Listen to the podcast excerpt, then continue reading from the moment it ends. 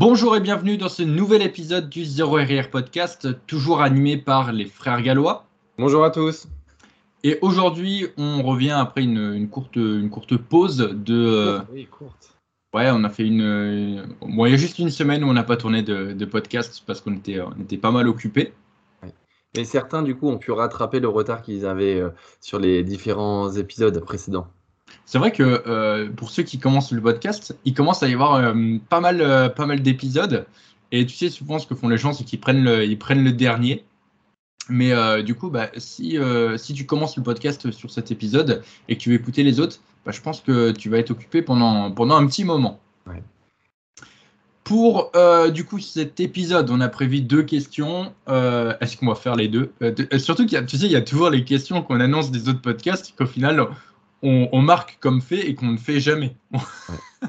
Sachant que la, dernière fois on avait teasé des questions sur les mollets, etc. J'ai vu que ça avait intéressé pas mal les gens et, et au final on les a pas faites. Faut qu'on les fasse alors. Il faudrait qu'on les fasse et qu'on dédie un podcast. Ça sera les questions oubliées, un podcast spécial questions oubliées. Podcast, ouais, mais du coup, on va re-oublier des questions dans les podcasts. on sait très bien comment ça va finir. Mais non, mais par contre, il faut qu'on gère la frustration de, ouais, de, nos auditeurs qui ne peuvent pas avoir les réponses, euh, enfin nos avis du moins sur, euh, sur les questions des, des précédents podcasts. Il faut qu'on trouve une solution. On, on, les fera dans, dans des prochains épisodes. En tout cas, aujourd'hui, on va annoncer euh, deux questions. le premier, du coup, ça sera notre avis sur les sauces et les boissons 0%, 0 calories. Et ensuite, on parlera des déloads et sont-ils obligatoires? C'est quelque chose, on en avait déjà parlé dans le podcast avec Lucas Guif. Alors, on en a fait trois, je crois, avec Lucas, et on en, a, on en a parlé dans et euh, vaguement, et on avait dit qu'on en reparlerait, donc on va en reparler un peu plus en profondeur euh, dans cet épisode. Mais avant ça, euh, le petit rituel du podcast. Mon frère, que s'est-il passé pour toi durant ces, dernières semaines? Est-ce que tu as quelque chose à nous, raconter sur, eh ce qui t'est arrivé au cours des dernières semaines? Euh, non, pas de grandes nouveautés, si ce n'est que nous n'avons pas nos lunettes euh, sur ce podcast, donc euh, on sera toujours moins sérieux et peut-être que cela va tronquer un petit peu nos, réponses. Non, sérieusement, rien de, rien de, particulier sur mon, retour, mes retours de, séance. juste bah, un petit point de vue, j'aime bien faire des petits retours sur certains exercices de ma programmation. Donc, j'avais parlé voilà, du block pool dans une séance, euh, j'avais parlé euh, du rowing planche. Euh, voilà. Là, je vais vous parler d'un autre exercice. C'est un hack assis linéaire. Donc, c'est pas le hack squat, on va dire, connu qu'on partage souvent sur nos, stories, mais plus un, un, un, hack assis linéaire. En gros, c'est une presse linéaire à 45 degrés, mais inversée. Voilà, en gros, grossièrement, c'est comme ça qu'on peut l'imaginer. Et euh, je la fais depuis pas mal de temps et je l'apprécie. C'est une machine que, j'aime bien faire. Mais là, depuis peu, un bel squat est arrivé dans la salle de sport et je vais euh, bah, migrer sur le bel squat bientôt. Mais je voulais pas non plus casser la progression que j'avais sur mon hack linéaire. Et donc, la petite morale plutôt, c'était de se dire bon, euh, je vais continuer de progresser autant que je peux sur le hack que je réalise maintenant là. Et quand celui-ci crachera, je changerai. Mais je, me dis toujours que il faut aller au bout des choses avant de se jeter sur le premier, euh, la première nouveauté, le premier truc qui arrive. Et, donc voilà, c'était euh, c'était un petit, un, petit point là-dessus.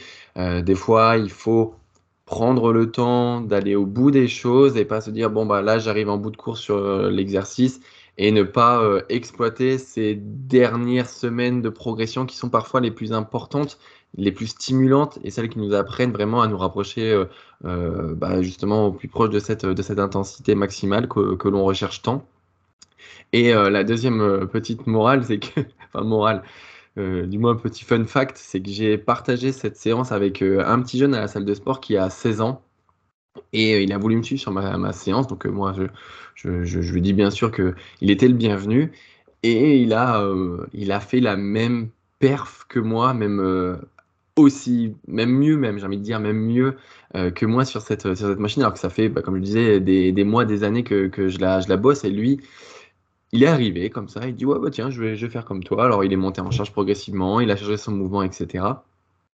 Et euh, force de la nature qu'il est, bon, il a des très bons leviers aussi, il faut dire, mais il a explosé ma performance, alors que moi, je me bute dessus depuis des mois et des mois, et le il arrive.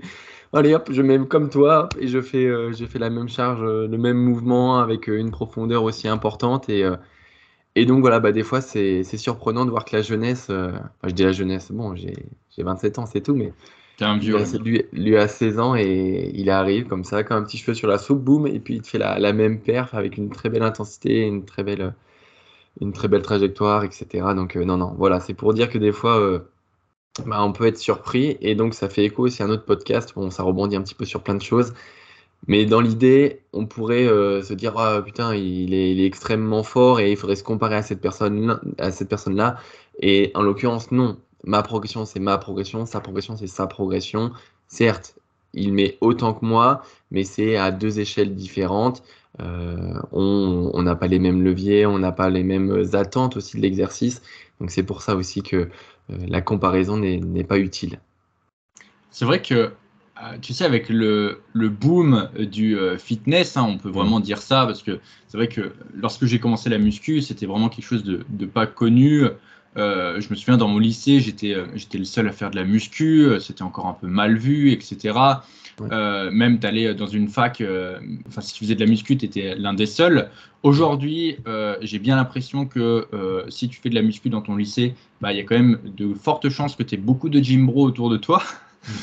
et, donc on, peut dire que vraiment il y a eu ce, boom. Et l'avantage de ça, c'est qu'effectivement, eh bien, il y a une émergence de personnes jeunes euh, qui ont honnêtement énormément de, potentiel, ah euh, qui s'entraînent extrêmement bien. Et ça, c'est quelque chose qui fait extrêmement euh, plaisir à, voir. C'est vrai qu'on a parlé plusieurs fois du côté matrixé des, réseaux, etc. Mais il y a quand même une, partie qui est très positive. là-dedans, dans le sens où il y a des personnes qui s'entraînent extrêmement bien, qui vont pas être matrixées de ouf par, par les réseaux et qui vont avoir une génétique de, dingue. Moi, je me souviens très bien quand j'étais quand j'ai commencé à faire des, analyses, etc., je voyais des mecs qui avaient des morphologies euh, euh, sans faire de, de, muscu, donc ils faisaient pas de muscu, mais qui avaient des morphologies exceptionnelles. Et je me disais, putain, euh, s'ils faisaient de la muscu, mais ils auraient un physique de dingue, etc., putain, ils gâchent leur potentiel. Moi, à côté, j'ai une génétique de merde et tout. Je suis obligé de me faire chier à faire de la muscu. Et en fait, le truc, c'est qu'aujourd'hui, avec le boom, eh bien, il y a ces personnes-là qui ont une génétique exceptionnelle et qui font de la muscu. Et du coup, euh, alors bien sûr, il y en a qui ont des génétiques un peu moins bonnes, d'autres un peu meilleures, mais du coup, dans le nombre, vu comme il y a plus de personnes, eh bien, on retrouve des, personnes qui vont avoir des, performances de dingue, euh, des, physiques de dingue, etc. Et ça, c'est toujours euh, très appréciable de, voir ça. Et surtout, lorsque bah, tu dis, bah, le, mec, il a, voilà, il a, il a 16 ans, il a, il a 17 ans, il a un physique de dingue, il a des perfs de dingue, c'est toujours très appréciable. Je sais que parmi mes suivis, euh, j'ai quelques personnes qui sont euh, très jeunes et qui ont déjà des performances de, dingue, euh, qui ont déjà des, physiques de, dingue. Je me dis, mais ces personnes, voilà, déjà, quand elles vont avoir 20 ans, qu'est-ce que ça, qu'est-ce que ça va donner elles, vont, avoir un physique mais énorme. Et c'est des personnes qui, en plus, souvent, tu sais, ont, ont, tout pour être optimisés. Tu sais, ils n'ont pas de travail, ils payent pas la bouffe, donc ils peuvent, ils peuvent dormir comme ils veulent. Enfin, ils, ont, ils ont tous les facteurs pour progresser à fond. En plus, ils sont jeunes, ils ont de l'énergie, ils sont en bonne santé. Ils n'ont rien à, côté, tu vois, ils n'ont pas de, pas d'enfants à gérer, ils n'ont pas de boulot, euh, ils n'ont pas toute cette pression-là, et du coup, ils peuvent avoir une progression énorme. C'est les meilleures années, ouais. C'est ça, on se retrouve avec des, littéralement des, des monstres, euh, mais littéralement des monstres. Donc oui, ça c'est très appréciable de, de, voir ça. Ouais. Et puis surtout que, enfin, je, pense à, à, ce petit jeune là, il, il a commencé tout de suite avec les bons mouvements, euh, l'idée d'une bonne programmation. Enfin, il, a, il s'était renseigné et il n'a pas, bon, pas perdu de temps parce que bon, on perd jamais vraiment de temps parce que l'expérience de faire une programmation qui n'est pas forcément optimale, ça, ça, sert toujours, on va dire, pour la suite. Mais lui, il a tout de suite compris comment ça fonctionnait. Et puis bon, bah voilà, il est dans une salle aussi où l'échange est, euh, est, facilité. Il me demande souvent ce que, ce que j'en pense. Donc je, je j'ai taillé un petit peu tout ça. Et bah forcément, euh, quand tu es bien entouré, quand tu as un environnement favorable où tu sais comment bien t'entraîner parce que tu as le mec qui t'a aidé, qui t'a corrigé, qui te dit comment faire, quand tu comprends ce que c'est la surcharge progressive, quand tu es à peu près euh, voilà, euh, rigoureux dans ce que tu fais, ben, voilà, les physiques ils pètent très facilement. mm. bête très facilement. C'est ça, en fait, quand tu quand, quand tu es jeune et que tout de suite, euh, quand tu commences, tu n'as pas euh, ce. Parce que c'est ça, en fait, c'est un peu un, petit chemin euh, tortueux à travers les informations. Il y en a beaucoup qui, qui, testent des trucs, qui font des erreurs, etc. Alors, certes, ça fait partie du processus, mais c'est mm. vrai que toutes les personnes qui vont avoir accès à de bonnes informations ou alors qui vont avoir accès à un coach, parfois dès le départ, qui va leur faire quelque chose de, de très bien, en fait, au lieu de prendre le petit chemin, tu prends directement l'autoroute. Et, euh, et c'est euh, euh, c'est fou à quelle vitesse tu peux progresser. Il y a, y a un de mes suivis, il n'y a pas longtemps, qui m'a dit, mais en fait, le coaching, ce que tu m'apportes avec ton coaching, c'est comme si je me chargeais, mais sans me charger. Quoi. Il dit, c'est un, un, gain de temps incroyable, parce que en plus, le mec, il a plus à se prendre la tête avec ses entraînements. il sait tout de suite que bah, son entraînement, il va lui être adapté, qu'il a juste, en fait, l'entraînement, ça se, ça il a juste à pousser, tu vois, il a juste à pousser et à appliquer la surcharge progressive avec toutes les méthodes de progression que je lui donne. Donc il a même plus, en fait, il a, il a juste à appliquer les méthodes de progression parce que parfois il y a ça aussi, il faut euh, euh, appliquer les bonnes méthodes de progression. Donc déjà, niveau entraînement, il a juste à pousser, pousser dur, voilà. Euh, niveau diète, il a juste à respecter les quantités et, euh, et le mec, il, prend du muscle euh, voilà, à vue d'œil. quoi. C'est juste ça, il a juste à bien dormir et voilà. C'est sûr que lorsque tu es là en mode au niveau de l'entraînement, ouais, mais est-ce que ce mouvement-là, il est bien au niveau de mon volume d'entraînement, si c'est ça, je vais délaisser ça. Ouais, mais du coup, j'aimerais mettre plus l'accent. Tu te prends la tête, tu changes tout le temps, c'est trop la galère. quand bien même tu as un, un, bon, un bon programme, bah, en fait, quand tu as un bon programme, euh, derrière, il faut avoir les bonnes méthodes de progression. Euh, après, il faut avoir les bonnes exécutions. Est-ce que tu exécutes correctement tes mouvements bah, comme, tu sais, il faut avoir vachement de recul pour ça. au niveau de l'intensité, est-ce que tu mets suffisamment d'intensité? C'est très dur, on en a déjà parlé dans le podcast, de gérer sa propre, sa propre intensité. toi, tu as l'impression que tu es à l'échec, mais ça se trouve, en fait, tu as 5-6 reps derrière qui te restent pareil, si t'as pas, enfin, sans point de vue extérieur, c'est très dur, tu vois, de, de dire ça. Et euh, donc ça, c'est au niveau de l'entraînement. Et au niveau de la diète, c'est pareil. Euh, combien de calories il me faut euh, Combien de macronutriments Enfin, comment je répartis mes, mes, macronutriments Comment je répartis sur mes repas à la, à la journée Est-ce que je vais avoir suffisamment de micronutriments Comment je fais pour, pour varier J'ai pas envie de bouffer une monodiète. Tout ça, en fait, c'est des trucs que tu vas passer énormément de temps à te poser des, questions. Et en fait tu c'est ça en fait c'est un accélérateur tout simplement. Et euh, c'est sûr que euh, sans même parler du, coaching euh, quand déjà tu as de bonnes sources d'informations que tu cherches à, les avoir mais surtout que dans ta salle de sport tu as accès potentiellement à des personnes aussi qui peuvent te conseiller. C'est ce qu'on disait sur les, entraînements tout à l'heure qui vont pouvoir te dire si tes mouvements sont bien faits qui vont pouvoir te dire si tu as suffisamment d'intensité sur sur tes sur tes mouvements. Euh, quand, euh, du coup, euh, pareil au niveau de la diète, si tu as des questions, tu peux leur poser, etc. Tu peux leur montrer, etc. tout ça, ça va te faire gagner du temps. malheureusement, bah, déjà, c'est pas en salle commerciale que tu vas trouver ces gens-là. et en salle indépendante, ça sera quand même très rare.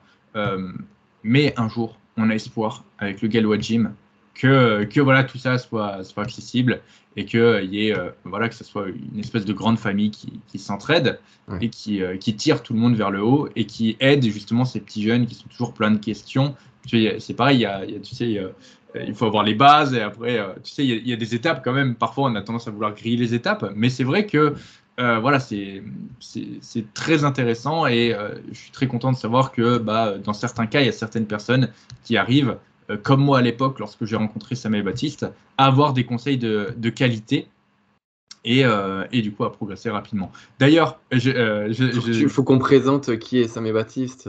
mais qui sont Sam Baptiste parce que anecdote de fou, anecdote de fou. donc là, je suis parti en, en déplacement et du coup j'ai fait un, un arrêt euh, dans, dans l'Indre, dans une ferme en Indre, pour aller traire des vaches. Bon, ça, c'est. ça, bref, c'est, euh, ça n'a rien à voir avec l'anecdote. Mais du coup, donc, on m'a invité. Et euh, juste avant, vu qu'on m'a invité, je suis passé à la boulangerie. Alors, c'est Fleurette, Feuillette, peut-être Feuillette, oui. Feuillette. Et j'ai acheté du coup des, des, des gâteaux parce qu'on m'a invité et du coup je voulais offrir quelque chose. Et dans la queue de la boulangerie, je sens une espèce de grosse main qui me tape. Et euh, je me retourne et je vois Sam, Sam dont je parle dans le podcast depuis hyper longtemps, euh, qui est là, ultra content de, de, me voir. Et moi aussi, j'étais ultra content de le voir. voilà, on, s'est checké, on, s'est pris dans les bras, etc. Enfin bref, ça m'a fait vraiment quelque chose de, de ouf parce que Sam, c'est quelqu'un qui m'a apporté énormément. Qui est Sam? Qui est Sam? Présente qui est Sam Mais Sam, on, l'a déjà présenté dans, dans les précédents podcasts. Je pense que, comme certains prennent le podcast au fur et à mesure, je me dis que c'est toujours bien de représenter euh, cet animal. Sam et Baptiste, ce sont deux euh, bodybuilders qui, euh, du coup, s'entraînaient dans la salle de sport où, où j'ai commencé, enfin la deuxième salle de sport plutôt où j'ai où j'ai été, avec des physiques extrêmement monstrueux. D'ailleurs, Sam, je l'ai croisé, il est toujours extrêmement monstrueux et, euh, et surtout euh, des, voilà, un, temps d'avance énorme sur la, pratique, euh, des exécutions qui étaient très bien faites et surtout en fait qui étaient bienveillants, humbles et qui, en fait, tu allais les voir, tu posais ta question et ils t'expliquaient ça. alors, ils t'expliquaient ça d'une façon où c'était pas trop facile pour comprendre l'information. Donc il fallait quand même que tu, que tu cherches par toi-même, mais donner en fait des pistes de réflexion.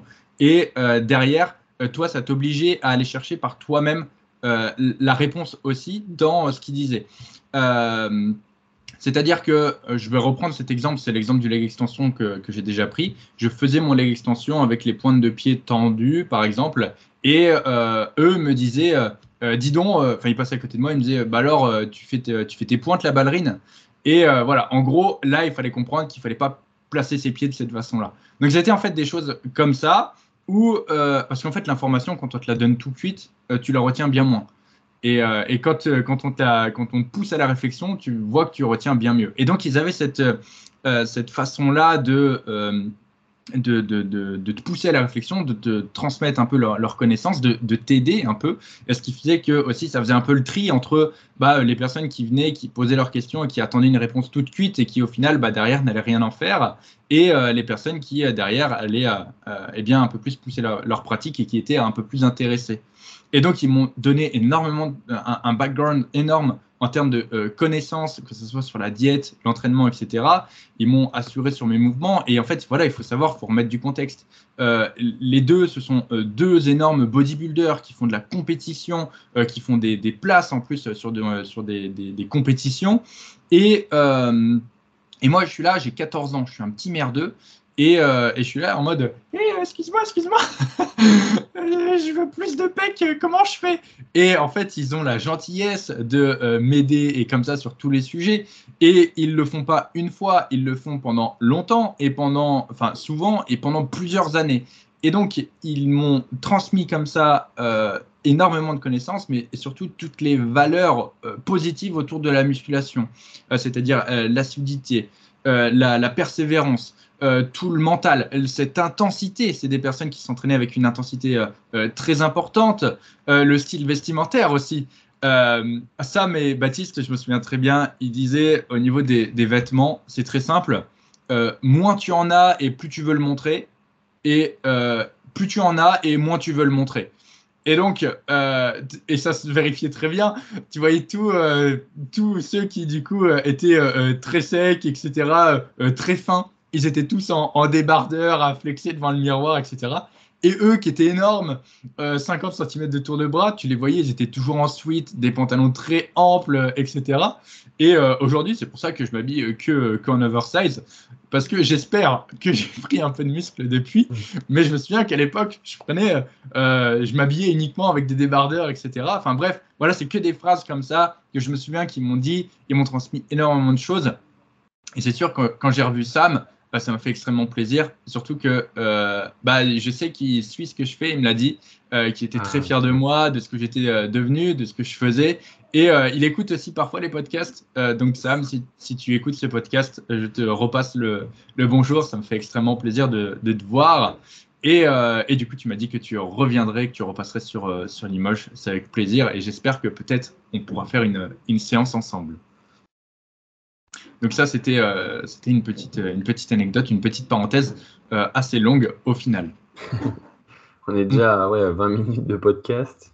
Ouais. Mon, mon frère, tu as d'autres choses à dire ou pas? Non, non, non, on va... Enfin, je vais tester la parole et puis après on va attaquer sur les questions. Bah, du coup, euh, le truc, c'est qu'il s'est passé plein de choses durant les, deux semaines, ou enfin la, semaine et demie où on n'a pas tourné de, de podcast. J'ai pas mal de choses à dire. tu vois, il y a le truc avec Sam. Je ne sais pas si on va perdre plus de temps sur ça. On va peut-être passer à la, à la suite. avec tu les... peux peut-être, je sais pas, sélectionner au moins un élément que tu voulais peut-être faire. Je pense que ça va rejoindre la diète. C'est pour ça que je te dis qu'on on peut enchaîner. Donc, mon frère, je te laisse. Euh, le, deuxième rituel du podcast, c'est euh, donner euh, un peu quelques informations sur la diète, quelques idées de, de repas sur la diète. Mon frère, qu'est-ce que tu manges en ce moment? Qu'est-ce que je mange en ce moment? Je mange toujours pas de patates. J'ai du mal à manger des pommes de terre en ce moment parce que trop gros, trop volumineux. Donc je, je mange. Bon, de toute façon, de, manière générale, je mange toujours froid ou euh, voilà, je tiède. Je, déteste manger chaud, donc je préfère me faire des petites salades de pâtes, de salades de riz euh, en ce moment. Et puis euh, on a inauguré notre premier barbecue ensemble. Mm. Donc on s'est mangé des, belles entrecôtes sur, le, sur le barbecue, ça c'était agréable. Sinon pas de tips particuliers là à vous donner. j'ai pas, ouais, j'ai pas vu euh, j'ai pas vu de, trucs intéressants dans, le commerce. C'est vrai que là, c'est euh, la saison des barbecues. On en a fait deux ensemble. On a fait deux barbecues ensemble. Le premier, on a mangé des entrecôtes. Le deuxième, on a mangé une, côte de bœuf. Une giga côte de bœuf. Ouais, c'était une giga côte de bœuf. Et ce qui était trop drôle, c'est que le barbecue, il était genre à, deux mètres des, vaches à côté, parce qu'on l'a fait à, la campagne. Et euh, du coup, elles nous regardaient. Et en même temps, ça leur a fait un. Tu sais, c'était une, séance de, Elles ont vu le futur, tu vois. Les pauvres. ah, désolé pour euh, s'il y a des, des véganes et des végétariens. Non, mais bon, après, on respecte chaque point de vue, il n'y a pas de souci, mais c'est vrai que là, pour le coup, euh, oui, c'est de l'humour. la côte de bœuf, euh, ça sentait bien, bien bon, bien fort. Et alors, et puis, il faut dire aussi que les barbecues, faut pas imaginer le grand barbecue euh, avec euh, tous les accessoires, etc. Là, faut vous dire que c'était un bac à, à, gratin. En gros, c'est un bac euh, en tôle avec un siège posé dessus, ça de, enfin ouais, 5 cm de, de, de, charbon, et puis une grille, la grille du four posée dessus, et puis ça, ça a fait l'affaire. C'est vrai que le barbecue, faut pas trop se prendre la tête. Hein. Il n'y a pas besoin de, de, de 300 choses pour, pour le faire. Euh, et, du coup, donc moi, ça va rejoindre un peu ce que je voulais dire. Euh, j'ai un de mes suivis qui, euh, justement, m'a dit, j'en ai même deux, qui m'ont dit euh, mais Denis, t'es pas en, pas en cut, tu, tu, fais des barbecues et tout. comment, comment ça se fait que, que tu fais des barbecues? Bah, je leur ai dit, bah, ça, ça, passe dans ma diète, quoi. Il n'y a aucun problème. Surtout que la cuisson au barbecue, si vous réfléchissez, c'est même mieux qu'une cuisson à la poêle parce que vous n'avez pas besoin d'utiliser de, matière grasse. Donc, au final, et en plus, vous perdez même, euh, parce que du coup, le, gras potentiel de la viande, au lieu de rester dans la poêle, il va tomber directement euh, à travers la grille. Et donc, vous allez avoir même quelque chose de moins calorique que ce que vous aurez dû avoir. Donc, euh, si vous êtes en, cut, bah, je vous recommande fortement la cuisson au barbecue. Alors oui et non, il faut quand même faire attention aussi aux fumées quand même euh, qui sont émanées. Euh, il faut faire attention de la façon dont vous faites votre barbecue parce que trop de fumée, une cuisson trop fumée, ça peut aussi apporter euh, plusieurs éléments un peu mauvais, contraignants pour, pour l'aspect digestion santé. Ouais, mais alors là, en fait. à forte dose, bien évidemment. Voilà, c'est ça. Parce que si tu. Ça, on pourrait peut-être en parler dans un, dans un prochain podcast. Mais tu sais, il y a plein de trucs comme ça. Trop de viande rouge, euh, c'est nocif. Euh, trop de poissons euh, type saumon, etc., c'est nocif, etc. trop de barbecue, c'est nocif. Et, si vous n'en faites pas tous les jours, c'est ça le truc. Je vous dis pas de faire des barbecues tous les jours, mais là où je voulais en, venir, c'est qu'en fait, cet aspect barbecue, il est toujours connoté à un cheat meal. C'est ça que je veux dire. Un repas qui va forcément être très calorique, etc. Pas du tout. mais il y a encore, euh, je pense, une. Euh, euh, les gens ont du mal à associer une diète où on va être en déficit calorique avec une diète qui va apporter du plaisir. En fait, dans la tête des gens, je pense que c'est très. Soit, du coup, tu fais ton déficit calorique et tu es obligé de manger des plats qui sont pas bons, etc. Soit, du coup, euh, tu profites de la vie, etc. Alors que pas du tout. Déficit calorique et plaisir dans l'alimentation sont tout à fait même il faut, j'ai envie de dire, il faut, il faut impérativement et c'est ça. avoir les, avoir les deux, avoir de tout, avoir des aliments plaisir, des repas plaisir, même si tu peux avoir que des repas plaisir, mais fonce. exactement. Et il y a plein de choses comme ça. Et il il y a du coup, euh, pas longtemps, un autre de mes suivis qui m'a parlé de la règle des 80-20. C'est quelque chose qu'il avait vu euh, quelque part sur Insta, je ne sais plus où il l'avait vu. Donc la règle des 80-20, alors il y a plusieurs règles des 80-20, mais là, celle-là, c'est 80% euh, d'aliments du coup, de diète stricte et 20% d'aliments plaisir, entre guillemets. J'ai envie de dire, une bonne diète, c'est 100% d'aliments euh, euh, bon et 100% euh, de plaisir. Voilà, c'est pas l'un ou l'autre, c'est l'un et l'autre. Et c'est ça en fait que les gens ont du mal à comprendre. moi, je suis, en déficit calorique actuel. J'ai perdu bah, pas mal de, poids. Et je peux vous dire que j'en vois des, des, plats qui sont super bons. Là, il n'y a pas longtemps, parce que du coup, je me suis remis à filmer des recettes. Vous savez, dans un des épisodes précédents, j'ai parlé de mes recettes. Je les ai repostées sur Insta. Et, euh, et, du coup, il y a eu quelques réactions dessus. Je me suis dit, bon, on va refaire des recettes. Donc là, j'ai fait euh, deux prochaines recettes. La première, c'est euh, des cuisses de canard avec des pommes, des pommes cuites. donc voilà, honnêtement, qui, mange ça? Il n'y a personne qui mange ça. Pourtant, moi, ça fit ma diète, c'est super bon, ça fit mes, macros. Aucun, problème. donc j'ai fait cette première recette. Deuxième recette, j'ai fait du, saumon en papillote, mais c'est des, des papillotes généreuses. c'est la, papillote qui déborde, quoi. Donc, euh, j'ai fait ça, j'ai mangé ça, et euh, mon poids continue de descendre. Donc, il n'y a aucun problème. Voilà, je me suis pété le bide. Euh, ça m'a apporté énormément de satiété, énormément de plaisir. J'ai pris beaucoup de plaisir à le faire, etc., à préparer ces plats. Et pourtant, eh bien, euh, mon poids continue de descendre. Mais dans la tête des gens, c'est ancré que si tu as un déficit calorique, tu es obligé voilà, de manger ton brocoli pas bon, euh, tu es obligé de manger ton, poulet sec, etc. tu es obligé de euh, voilà, péter la dalle, etc., de ne pas prendre de plaisir, d'être tenté à manger des fast-foods, ce genre de trucs. Non, si tu as une alimentation qui est bien faite, qui est variée, sur lequel euh, tu fais de la cuisine et euh, tu, prends du plaisir à, manger, euh, crois-moi que jamais tu n'auras envie de cheater.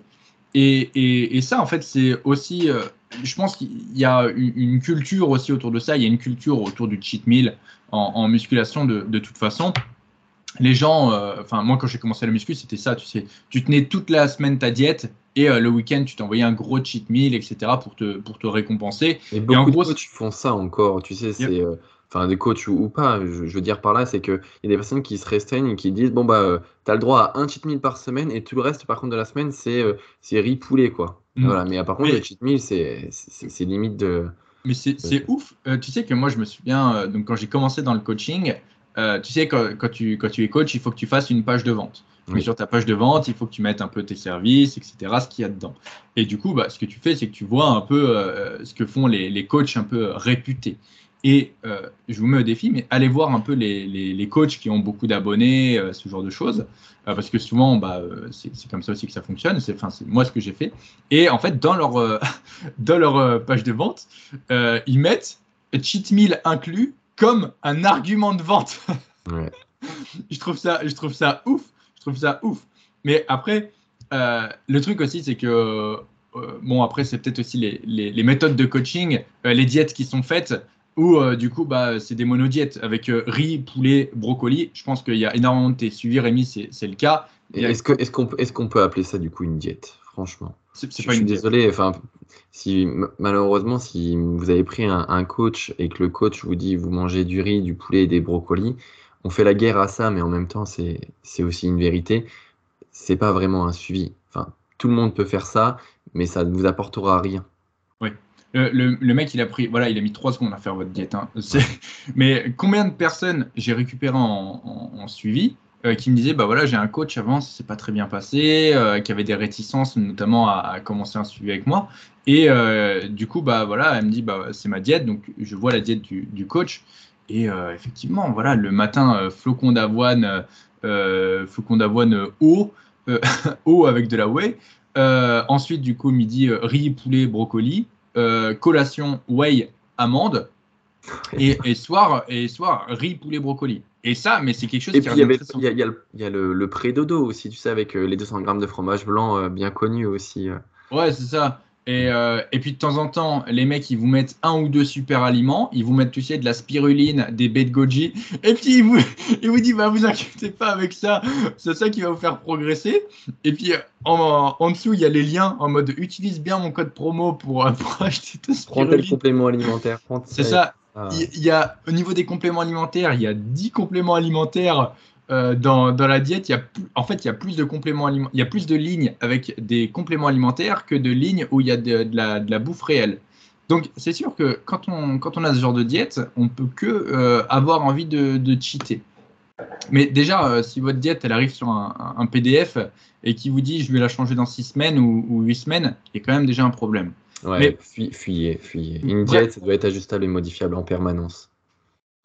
Enfin, là, on, on- on a fait, on a un peu tiré sur les coachs, on a fait un peu de drama, c'est pas trop notre truc. C'est pas du tout notre, euh, Mm. notre truc, mais c'est juste qu'on voulait vous dire que une diète, peu importe euh, ce que vous attendez de la diète, un surplus, un déficit, un maintien, bref, vous devez pouvoir avoir des aliments que vous aimez et les consommer autant de fois que vous voulez. Bien sûr, euh, quand, je, quand, quand, quand on, on a quelqu'un en suivi, on a toujours cette question du est-ce qu'il y a des aliments dont tu ne peux pas te passer? Et ça, cette question-là, elle est fondamentale et la personne qui est en face, qui est euh, au bout du téléphone, doit euh, se lâcher et dire tout ce qu'elle aime. Alors, est-ce que ça voudra dire qu'elle aura forcément tous les jours? Je dis pas ça. Si elle me dit, oui, moi, je, veux du chorizo, je veux de la charcutaille tous les jours, bon, peut-être pas, mais si vous pouvez en avoir ne serait-ce qu'une, deux fois, trois fois dans la semaine, eh ben ouais, c'est déjà ça aussi. Euh, on m'a dit récemment, voilà, est-ce que tu peux mettre de, la mayonnaise J'adore ça, la mayonnaise, je peux pas faire un plat sans mayonnaise. Bon, effectivement, il y a mieux, mais si la personne adore ça, ben pourquoi s'en passer? Hmm, J'en ai rajouté aussi ce matin pour un de mes suivis.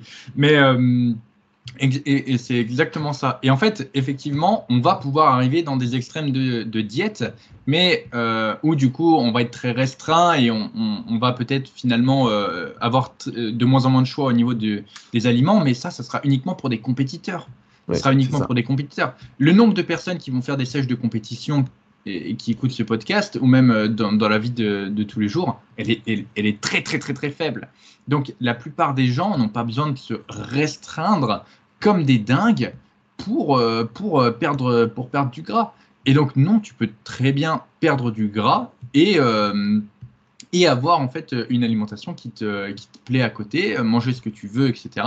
Mais bien sûr, ça demande de l'implication aussi dans, dans la cuisine. Ça, on va pas le répéter, on en a déjà parlé plusieurs fois dans les épisodes euh, précédents. Euh, mais c'est vrai que voilà, tu peux très bien avoir une alimentation très bonne avec énormément de, plaisir. Hier, j'avais euh, une, pizza à la tomate. Alors, euh, pizza à la tomate, euh, c'est très rapide. hein. J'ai pris Oui. une, une pâte à, une pâte à pizza qui était toute faite. Euh, c'est très peu calorique. Euh, dessus, euh, j'ai coupé mes tomates. J'ai mis un peu de, un peu de moutarde au four, terminé. C'était la pâte à pizza, enfin c'était la, la pizza, pizza à la tomate. C'était euh, très bon. Et, et voilà, j'ai- kiffé ma vie. Ju- juste, ça, hyper rapide à faire et ça fitait mes calories. Qu'est- Qu'est-ce que je demande de plus quoi? Mais voilà, il faut aller chercher euh, l'inspiration, il faut avoir l'idée, il faut avoir euh, et puis l'envie quoi euh, de, préparer ça. Mais voilà, si tu es dans ta diète, que tu as du mal à la tenir, que tu es toujours extrêmement tenté d'aller te cheater ailleurs, enfin de, de, dès que tu vois un burger, tu peux pas résister, tu as, des envies de bouffe toute la journée, bah, c'est peut-être que quelque chose ne va pas dans ta vie. Euh, ou alors c'est que tu es à euh, trois semaines de ta préparation de, de compétition. Bon, je pense qu'on a fait le tour là-dessus. Voilà, mais un- euh, euh, petit disclaimer quand même, hein, on revient sur l'histoire du drama, c'est pas du tout notre, notre cam. Euh, des fois, voilà, euh, Denis se retrouve euh, partagé sur les réseaux par euh, des personnes euh, qui vont voilà, euh, le critiquer ou autre, mais voilà, on reprend jamais ce genre de choses parce que c'est pas aussi notre, euh, notre fond de pensée. Oui, c'est vrai. euh, qu'on on, on n'en parle jamais, on peut faire un, petit point sur ça. Euh, quand on est sur les réseaux, forcément qu'on est exposé. Euh, C'est-à-dire que tous les jours, j'ai des personnes qui reprennent mon contenu et qui vont du coup me, critiquer, me, tailler, etc. Ça, fait partie du, taf. C'est comme ça. les gens ont un avis différent. Les vidéos que je fais, le contenu que je crée, je le fais pour aider les gens qui veulent bien recevoir les conseils. Certaines personnes, voilà, on peut, on peut rien leur dire, surtout quand on voit leur justification. c'est sûr que bah, derrière, on, sent qu'il n'y a, pas grand-chose derrière, mais elles sont contentes de détruire le contenu des, autres. Euh, moi, je, l'ai dit plusieurs fois, je suis un créateur, pas un destructeur.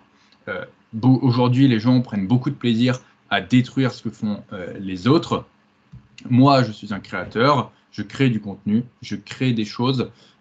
c'est ce que j'aime faire. Je le fais dans, plein de choses, que ce soit par rapport à mon, contenu, par rapport euh, aux, machines, euh, par rapport à la salle de sport, à la, création d'exercices, à l'adaptation d'exercices. Voilà, euh, j'aime créer. Quand on me dit quel métier tu fais dans la vie, je dis que je suis un, créateur. Je crée des programmes, je crée des, diètes qui aident les gens. Voilà, c'est comme ça que je vois les choses. mais aujourd'hui, on est dans un monde où il y a toujours de plus en plus de destructeurs, de destructeurs ou parfois même de, de copieurs. Parce que ah, beaucoup bah, la, joie du plagiat, bien sûr. Exactement, beaucoup de personnes aussi copient mon, mon contenu jusqu'à copier, donc bien sûr, euh, les phrases que j'utilise, mais également parfois le, montage. Donc faites bien attention aussi parce qu'il y a certains, de, il y a certains coachs euh, qui, euh, du coup, copient énormément mon, mon contenu. Après, bon, bah voilà, c'est un peu, j'ai envie de dire. Euh, ça fait partie du lot, ça fait partie du jeu, des réseaux, etc. C'est aussi la preuve que ce que je fais n'est pas si mal que ça. c'est comme ça. C'est comme, ça que je le vois. Euh, je ne pourrais pas faire la guerre à toutes les personnes qui copient mon contenu. Euh, c'est pas que si il y en a beaucoup, hein, on va pas, on va pas se mentir. Sachant que euh, bah, j'ai fait une vidéo. ça va faire, je sais pas, un an et demi maintenant que je fais entre une et deux vidéos par jour. Donc c'est sûr que ça commence à faire un bon paquet de, vidéos. Sauf que parfois, ce qui est assez drôle, c'est que euh, je me fais accuser de plagiat. Genre, euh, il n'y a, pas si longtemps, il y a un mec qui m'a dit Ouais, euh, t'es un plagieur, t'as copié la vidéo de un tel. je vais voir. Ah, effectivement, c'était ma vidéo. Sauf que souvent, je, fais des, des reposts. C'est-à-dire que quand j'ai commencé mes vidéos, quand j'ai commencé à faire des vidéos, il y a beaucoup de mes vidéos, donc le montage n'était pas ouf, euh, l'information n'était pas ouf, etc. Donc souvent, enfin souvent, je le fais de temps en temps, je reprends ces vidéos et, euh, du coup je les ressors. Euh, et, parfois même, je le ressors euh, deux, enfin, 6, 7 mois plus tard, etc. Donc au final, le mec avait pris une. Euh, il avait fait un plagiat d'une de mes vidéos qui était sortie 6 mois en, avance. Moi, je l'ai reposté 6 mois après. Du coup, au final, c'est moi qui me fait, qui me fait traiter de plagiat alors que c'est le mec qui a piqué ma vidéo. Mais bon, c'est pas très grave, c'est comme ça. je suis pas là en mode. oui de toute façon, les connaissances, elles sont acquises de tout le monde. Euh, ce qui est un peu chiant, c'est quand le mec, il reprend exactement les mots que j'utilise et il reprend exactement le montage que j'utilise, c'est-à-dire qu'il fait un enregistrement d'écran quoi du, montage. Euh, c'est un peu chiant parce que bah, moi, je travaille aussi avec des monteurs, donc ils prennent mon travail et le travail du monteur. Donc c'est sûr que c'est un peu chiant. Mais bon, c'est comme ça. Euh, les dramas, il y a beaucoup de gens qui aiment en faire qui, euh, parce que bah, du coup, ils, explosent, on va dire, euh, sur, euh, sur les dramas. Hein. Il y a beaucoup de vidéos qui, qui, sont faites. tu sais, je t'en avais parlé, Rémi. Les, les mecs, ils disent bah, arrête de faire ça si tu veux progresser en muscu. Et en, fait, quand le mec dit arrête de faire ça, tu me vois faire un mouvement. et, et, après, du coup, donc, y a, sur la vidéo, il y a y a moi, il y a Nassim, et euh, je ne sais plus qui c'est qu'il y a d'autres. Là, c'est un exemple comme ça, euh, c'était euh, récent ça, et, du coup, j'en ai parlé à Rémi. Et en fait, le mec, il fait son buzz uniquement là-dessus parce que tu nous vois faire des mouvements, et, et du coup, bah, le gars, il se dit. il dit en plus quelque chose qui va totalement dans notre sens, mais en fait les gens assimilent après au fait que nous on fait on fait n'importe quoi. Et donc on m'a tagué plein de fois en mode ouais euh, Denis, regarde ce qu'il dit, machin. Euh, qu'est-ce que tu veux que je dise? C'est juste qu'il m'a pris comme exemple. Enfin, du coup, là, mon, image, on va dire, est aussi utilisée pour, euh, pour ça, mais ça fait partie du, jeu aussi. Et, voilà, il y aura toujours, il y aura toujours du, drama, des gens qui chercheront à dire oui, il a dit ça, c'est pas vrai, machin, etc. Parfois, il, il, bute aussi sur une tournure de phrase que j'ai utilisée. Et puis, tu sais, je fais une vidéo de, de 20 secondes, de, ouais, c'est ça, de 20 secondes, et eux, ils vont faire une vidéo de 5 minutes pour dire oui, il s'est trompé dans sa tournure de phrase, machin, etc. Alors qu'en fait, j'ai juste fait un raccourci pour pouvoir être euh, plus efficace. Enfin, sur un format court aussi, on est obligé de faire des raccourcis. Enfin, bref, les réseaux, c'est un monde un peu à part. Et donc, faites bien attention euh, au, contenu que vous regardez, au contenu que vous euh, sélectionnez. C'est ça un peu la, petite moralité. Mon frère, des choses à ajouter? Non, non, non, là, on a bien épilogué sur tout ça. On va pouvoir commencer les questions. La première question. Rémi. Oui. Quel est ton avis sur les sauces et les boissons 0% bah, En fait, ce qui est marrant, c'est qu'on on a, on a présenté tout à l'heure euh, euh, la diète, comment on, la voyait et comment il fallait euh, la, la, faire. Et les boissons et sauces zéro calorie, eh bien, ça rentre totalement dans cette idée de si vous aimez consommer des boissons zéro calories, si vous aimez avoir des sauces zéro calories dans votre alimentation, prenez-les et bien sûr, bah, consommez-les. Euh, en revanche, il faut euh, faire attention, on va dire, à ces boissons et sauces zéro calories, puisque on a beau dire, euh, quand on dit zéro calories, c'est un peu un abus de langage, parce qu'automatiquement, si vous mangez quelque chose, surtout une sauce ou une boisson, indirectement, vous avez quand même un petit peu de calories. Et surtout, s'il y a peu de calories, c'est parce que c'est remplacé aussi par tout un tas de petites cochonneries. Donc, euh, vous savez à quel point j'aime regarder la liste des ingrédients. Et bah, justement, je vais faire un petit aparté là-dessus. Mais euh, lorsqu'on retrouve des, aliments ultra transformés, puisque c'est le cas hein, sur ces sauces et boissons zéro calories, eh bien, il y a tout un tas de d'épaississants, stabilisants, édulcorants, arômes qui, euh, parfois, à forte dose, peuvent créer des dérèglements euh, intestinaux, donc des troubles alimentaires, pas des troubles alimentaires, mais des troubles euh, au niveau de la digestion, de la, de la, flore intestinale. Donc, il faut faire attention avec toutes ces choses-là. donc, principalement, les stabilisants et les épaississants. Les stabilisants, en fait, c'est tout ce qui va permettre à votre sauce euh, d'avoir une texture euh, et euh, donc bah, avoir cet aspect un peu onctueux parfois. Et donc on retrouve tout ce qui va être gomme de xanthane, gomme de goire. Et ça, c'est à forte dose mauvais pour, pour la santé. Donc je le disais, pour tout ce qui est digestion. Et les, les, les, stabilisants, c'est tout ce qui va aider à la conservation de votre aliment. Euh, à forte dose, ces, ces, éléments ultra transformés peuvent causer des, des problèmes de, de, transit.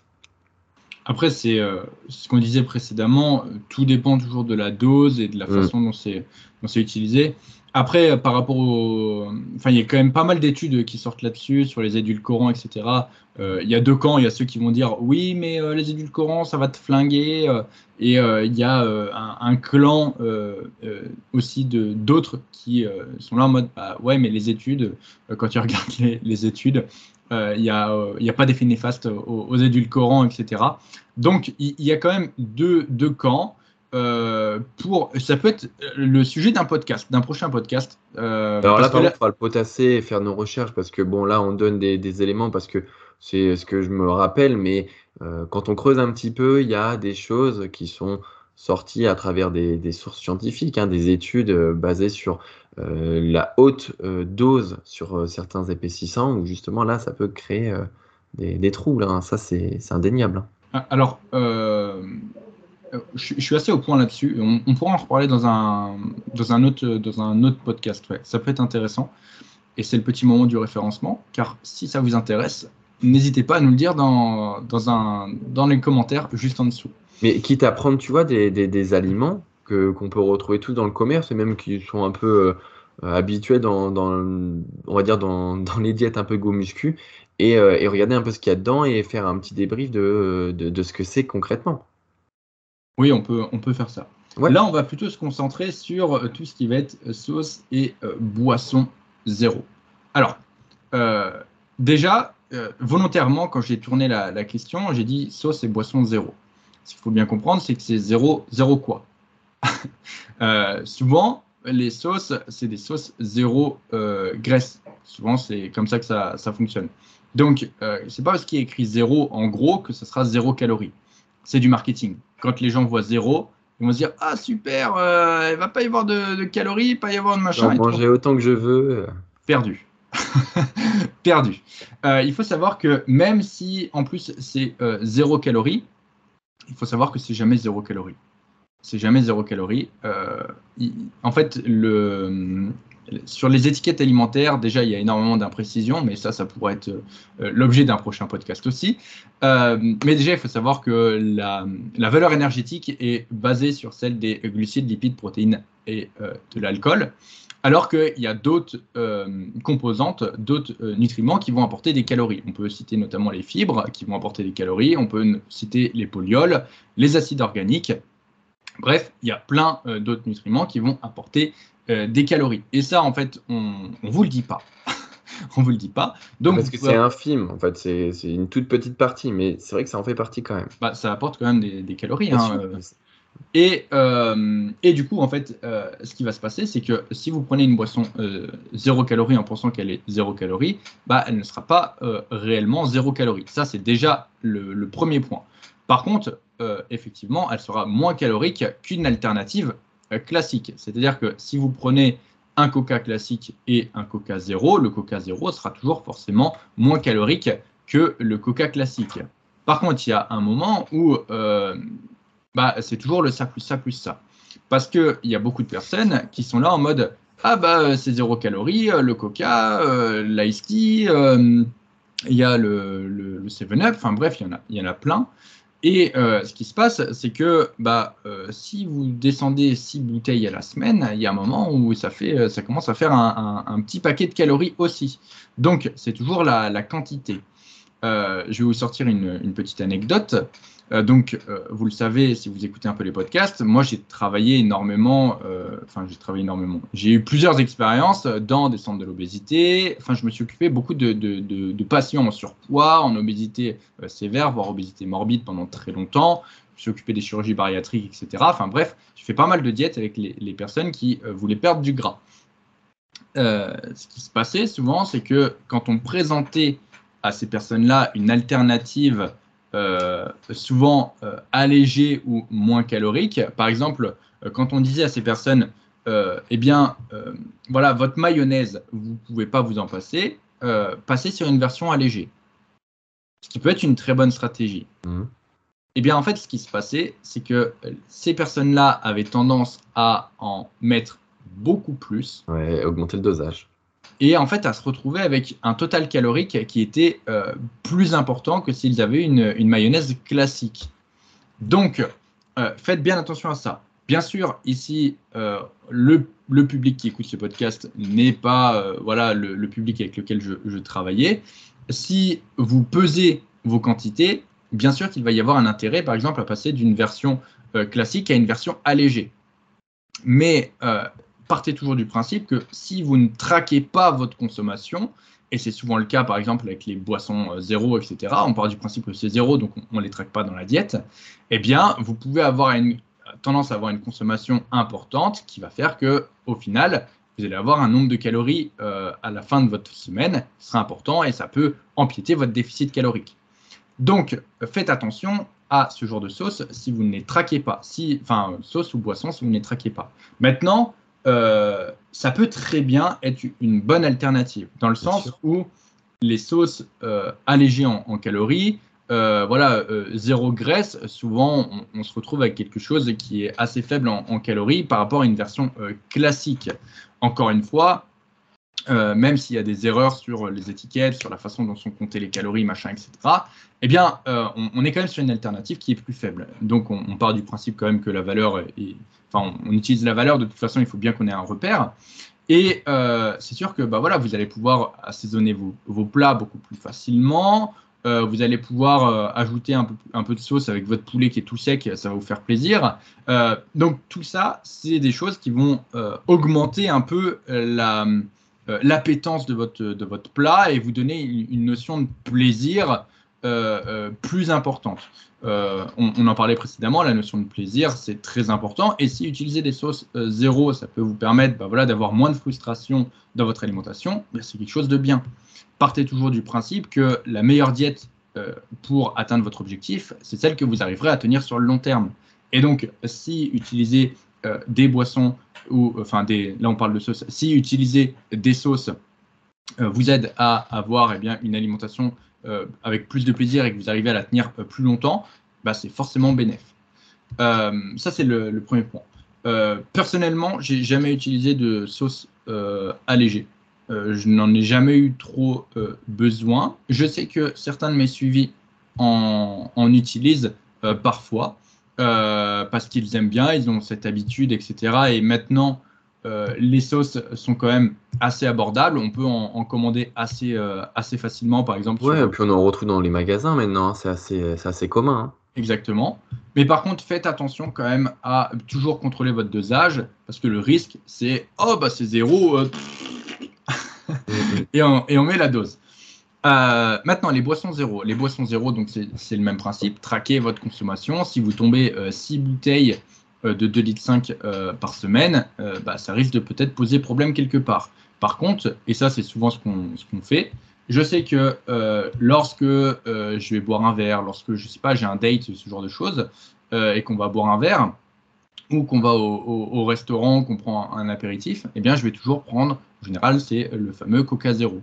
C'est la boisson qui voilà, ne va pas m'apporter, enfin va m'apporter très peu de calories, et va me permettre d'avoir le contexte euh, social qui va avec, dans le sens où euh, bah, si tu dis non, euh, je tourne à l'eau, en général, tu t'exclus un peu socialement. Et donc, si vous avez des événements, ce genre de choses, vous pouvez très bien prendre une boisson zéro. Je sais qu'à chaque, à chaque fois que je, fais quelque chose, un, événement avec des amis, ce genre de choses, ou comme je disais, un date, un resto, bref, peu importe, eh bien, il y a toujours cette, cette solution-là et ça permet bah, d'avoir quelque chose d'un peu, mieux euh, et euh, qui fit un peu plus facilement la diète sans pour autant s'exclure euh, des autres tout simplement.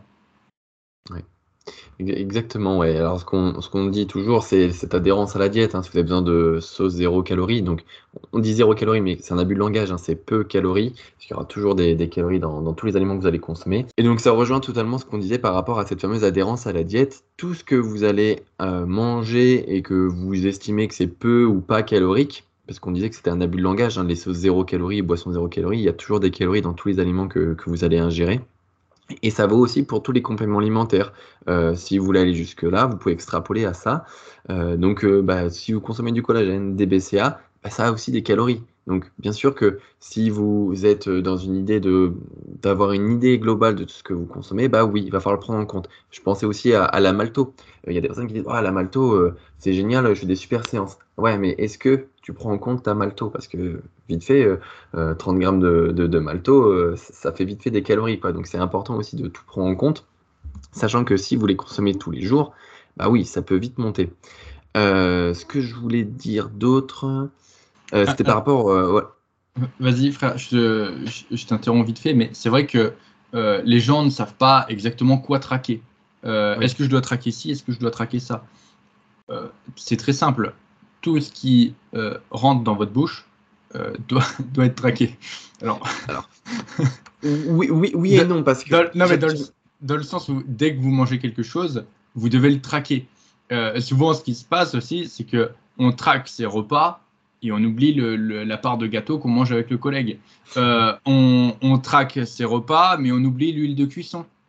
Euh, voilà, Tout, ça, en fait, tout ça, ça doit, euh, à partir du moment où vous, le consommez, ça doit être traqué et noté. Comme disait Rémi, les compléments alimentaires. Les oméga 3, si votre gélule fait 1 gramme, 1 gramme, c'est 1 gramme de lipides, c'est 9 kilocalories. le collagène aussi, le collagène, c'est une protéine euh, le, collagène, du coup, va apporter des calories. D'ailleurs, euh, est-ce que ton collagène, Rémi, tu le comptes dans ton total euh, de protéines ou pas? Non. Pourquoi? Et c'est là où je voulais revenir sur le fait de tout traquer. Parce que je pars du principe que les compléments alimentaires que j'ai, je vais les avoir tous les jours et durant toute ma vie. Donc je sais que ça sera une variable qui ne changera jamais. Ce qui va changer, par contre, c'est la consistance de mes repas, pas de mes compléments alimentaires. Je sais que je prendrai toujours euh, mes, euh, mes 3 gélules d'oméga 3, mes, euh, mes 15 grammes de, collagène, etc., etc. Ça, c'est des choses qui ne sont pas traquées pour ma part. De même que l'huile de cuisson que j'utilise pour mes œufs le matin, je ne la prends pas en compte parce que je sais que je prends toujours la même chose. Alors, moi, je fais différemment, frère, dans le sens où comme ma, consommation de compléments alimentaires varie, euh, tu vois, mon collagène varie, etc., euh, je, euh, je le compte, je le comptabilise dans mon total calorique. Mais là, là, ce que je voulais dire, c'est que le collagène, c'est une protéine de structure. Donc en fait, je le compte dans mon total de, calories, mais je ne le compte pas dans mon total de protéines. C'était ça, ça que je voulais ah, c'était plutôt là où tu voulais en Ouais, mais alors là, c'est de l'optimisation. ouais, pure et dure. Ouais. Pure et dure. Mais voilà, pour parce qu'on sait qu'il y en a qui aiment bien optimiser dans, ce podcast. Ah bah c'est le podcast de l'optimisation, hein, ça. Donc, euh, donc vous saurez. Euh, mais euh, sinon, ouais, voilà, je, je, traque tout, même les, compléments. L'huile de cuisson, parfois je m'en sers, par exemple, si la, souvent ce que je fais, par exemple, je sais pas, le, midi, je fais une entrecôte, je laisse ma, ma poêle. Et ensuite, à 4 heures, ce que j'aime bien faire, il y, a, le petit gras de l'entrecôte. Et du coup, j'ai pas besoin de rajouter de, de, matière grasse. Et je fais cuire mes œufs dedans. Et ça, il y a le petit goût de l'entrecôte sur les œufs. Il est midi 10, j'ai trop la dalle. je peux vous dire que, que j'en rêve là, j'en rêve. Mais, euh, mais effectivement, ouais, c'est euh, voilà, comme ça, ça me permet de pas utiliser d'huile de cuisson, ça me fait économiser des calories et en plus, il y a un goût qui est top. Et en plus, j'ai traqué les calories de l'entrecôte. Donc, euh, potentiellement, ce n'était pas dans mon assiette, mais, euh, mais voilà, je l'ai mangé. Il y, a toujours ça aussi, ce truc du. Il y a euh, toujours cette marge d'erreur, bien sûr. Ouais, vous ne serez jamais 100% précis sur les calories. Alors, il y en a qui vont dire Oui, mais de toute façon, c'est jamais 100% précis, les étiquettes, elles sont pas précises. Euh, patati, patati. il aura raison. comment, comment on fait pour avoir toujours un, un, poulet qui a le même nombre de calories alors que c'est des lots qui sont différents? Ouais, mais en fait, c'est ça le truc. C'est euh, si tu fais rien, bah, euh, au final, euh, il se passerait rien. Quoi. il, te faut quand même une, il faut quand même une base. Il te faut une base de, calcul, il te faut une base au niveau de ton alimentation, il te faut un minimum de repères. Et après, parce que il y a des aliments, ça va être plus calorique, il y a des aliments, ça va être moins calorique. Donc au final, tu vois, ça va s'équilibrer. Et, si tu traques rien, c'est un peu, voilà, bah, bah, moi je fais rien. Voilà, c'est l'excuse pour ne rien faire bah très bien, continue comme ça et laisse la progression aux autres quoi. C'est-à-dire que il faudra toujours regarder la tendance de, vos calories. Bien sûr que si vous traquez, vous allez au moins avoir une idée de ce que vous faites. Et puis, ah, bien sûr, après, bah, si vous regardez vos mensurations, vos, photos, vos, vos pesées, etc., vous allez avoir une idée. Euh, on ne vous dit pas de, euh, voilà, de, de, peser au gramme près tout ce que vous faites, mais d'avoir une idée globale, en fait. C'est plus euh, l'idée de, de, ce petit aparté. Hmm. Après, c'est comme, je dis, comme je disais tout à l'heure, hein, on, vous donne, euh, on vous donne les astuces, on vous donne les, techniques, les méthodes. Après, vous en faites ce que, ce que vous voulez. Euh, il n'y a, pas longtemps, tu sais, j'ai fait une vidéo, c'est euh, les, les, quatre meilleurs mouvements pour les quadriceps. donc du coup, dedans, je présente les, les, quatre, les quatre mouvements qui sont les meilleurs. Et du coup, dedans, il y a par exemple le pendulum. Et il y en a un qui me dit Ouais, mais non, euh, le squat, ça sera toujours le meilleur mouvement, machin et tout. Le pendulum, c'est de la merde. Bah, écoute, euh, tant pis, hein, le pendulum sera, sera libre quand moi je voudrais en faire. je m'attendais pas à cette chute. non, bah, tant, pis pour toi, hein, si tu n'as pas envie d'être aidé, si tu n'as pas envie de faire les choses. Euh, reste, je veux dire, c'est ce que je disais tout enfin, précédemment avec Sam et Baptiste. Euh, ils te donnent, euh, enfin, ils, m'ont donné l'information de la façon dans laquelle euh, ça me poussait à la réflexion. Et, ensuite, voilà, j'ai compris, j'ai fait les choses, etc. Si, si derrière j'avais voulu pas adapter, je pense aussi qu'ils se seraient pas fait chier avec moi, ils m'auraient pas donné, enfin, ils n'auraient pas continué à me donner des conseils, etc. Donc, il y a toujours ce truc du euh, quand tu poses une question et que tu veux recevoir une, réponse, sois prêt à recevoir une réponse. Bon, après, sur les réseaux, ils se prennent mes vidéos dans la tronche euh, sans pour autant qu'ils aient choisi. Euh, donc c'est un peu, un peu différent. C'est peut-être pour ça aussi que je me fais un peu lyncher. Mais, mais c'est voilà, c'est pas très grave. Et, c'est souvent aussi, tu sais, quand les gens me posent des questions en, message, en fait, ils me disent, là j'ai fait une vidéo aussi sur le dos. Tu sais pourquoi la plupart des gens font des exercices redondants? Parce qu'ils n'ont aucune connaissance en, anatomie, etc. À la suite de ça, je sais pas, j'ai dû recevoir peut-être une cinquantaine de DM où les mecs m'envoient leur programme. Alors malheureusement, je suis désolé si vous m'envoyez des DM, je peux, pas, peux pas ouvrir tout. Donc il y en a qui passent à la trappe. Mais euh, du coup, pour les personnes à qui j'ai ouvert les, messages, donc ils m'envoient leur, euh, leur, programme, bah voilà, je fais du tirage, euh, du tirage vertical, ensuite je fais du tirage horizontal, ensuite je fais du pullover, etc. Alors, est-ce que c'est bien bah, Ton tirage vertical, tu utilises quelle prise Où est-ce que tu emmènes tes coudes? Euh, même chose pour le tirage euh, horizontal. Ton pullover, tu le fais comment? Tu te penches vers l'avant, tu restes droit. Euh, et, du coup, en fait, les gens, je leur réponds en leur reposant d'autres questions. Et là, je sais qu'ils n'aiment pas. Je sais qu'ils n'aiment pas. Pourquoi? Parce qu'en fait, ce qu'ils veulent, c'est juste oui ou non. Tu vois, c'est oui, ton programme est bien, ou non, ton programme n'est pas bien, et du coup, bah, qu'est-ce que qu'est-ce que je dois faire pour le changer? Alors que moi, du coup, je le pousse à la réflexion. Je dis bah, quelle prise utilises-tu? Quel groupe musculaire veux-tu cibler? Et au final, voilà, si le mec me dit, bah là, celui-ci, je le fais plus pour trapèze rhomboïde. Lui, je le fais plus pour les grands dorsaux. Lui, je le fais plus voilà, pour la partie iliaque du grand dorsal. Lui, plus pour la partie thoracique. Lui, plus pour travailler en position raccourcie. Lui, plus pour travailler en position étirée. Le mec, en fait, il va voir en me répondant qu'il y a une logique dans son programme. Donc, au final, il va le voir lui-même que son programme, il est bien. Si le mec, il n'est pas capable de me répondre, c'est que déjà, son programme, c'est de la merde. Si le mec il n'est pas capable de justifier ses choix d'exercice, euh, c'est que déjà, effectivement, son programme, c'est de, la, de la merde. Le, c'est très simple. Pour savoir si tu as un, bon programme d'entraînement, ce qu'il faut que tu fasses, tu prends ton programme. Il faut que tu sois capable de justifier chacun des choix des exercices que tu as fait dans ton programme. Par exemple, euh, c'est ce que je disais euh, tout à l'heure. tel exercice, par exemple, va travailler mon faisceau latéral en position raccourcie.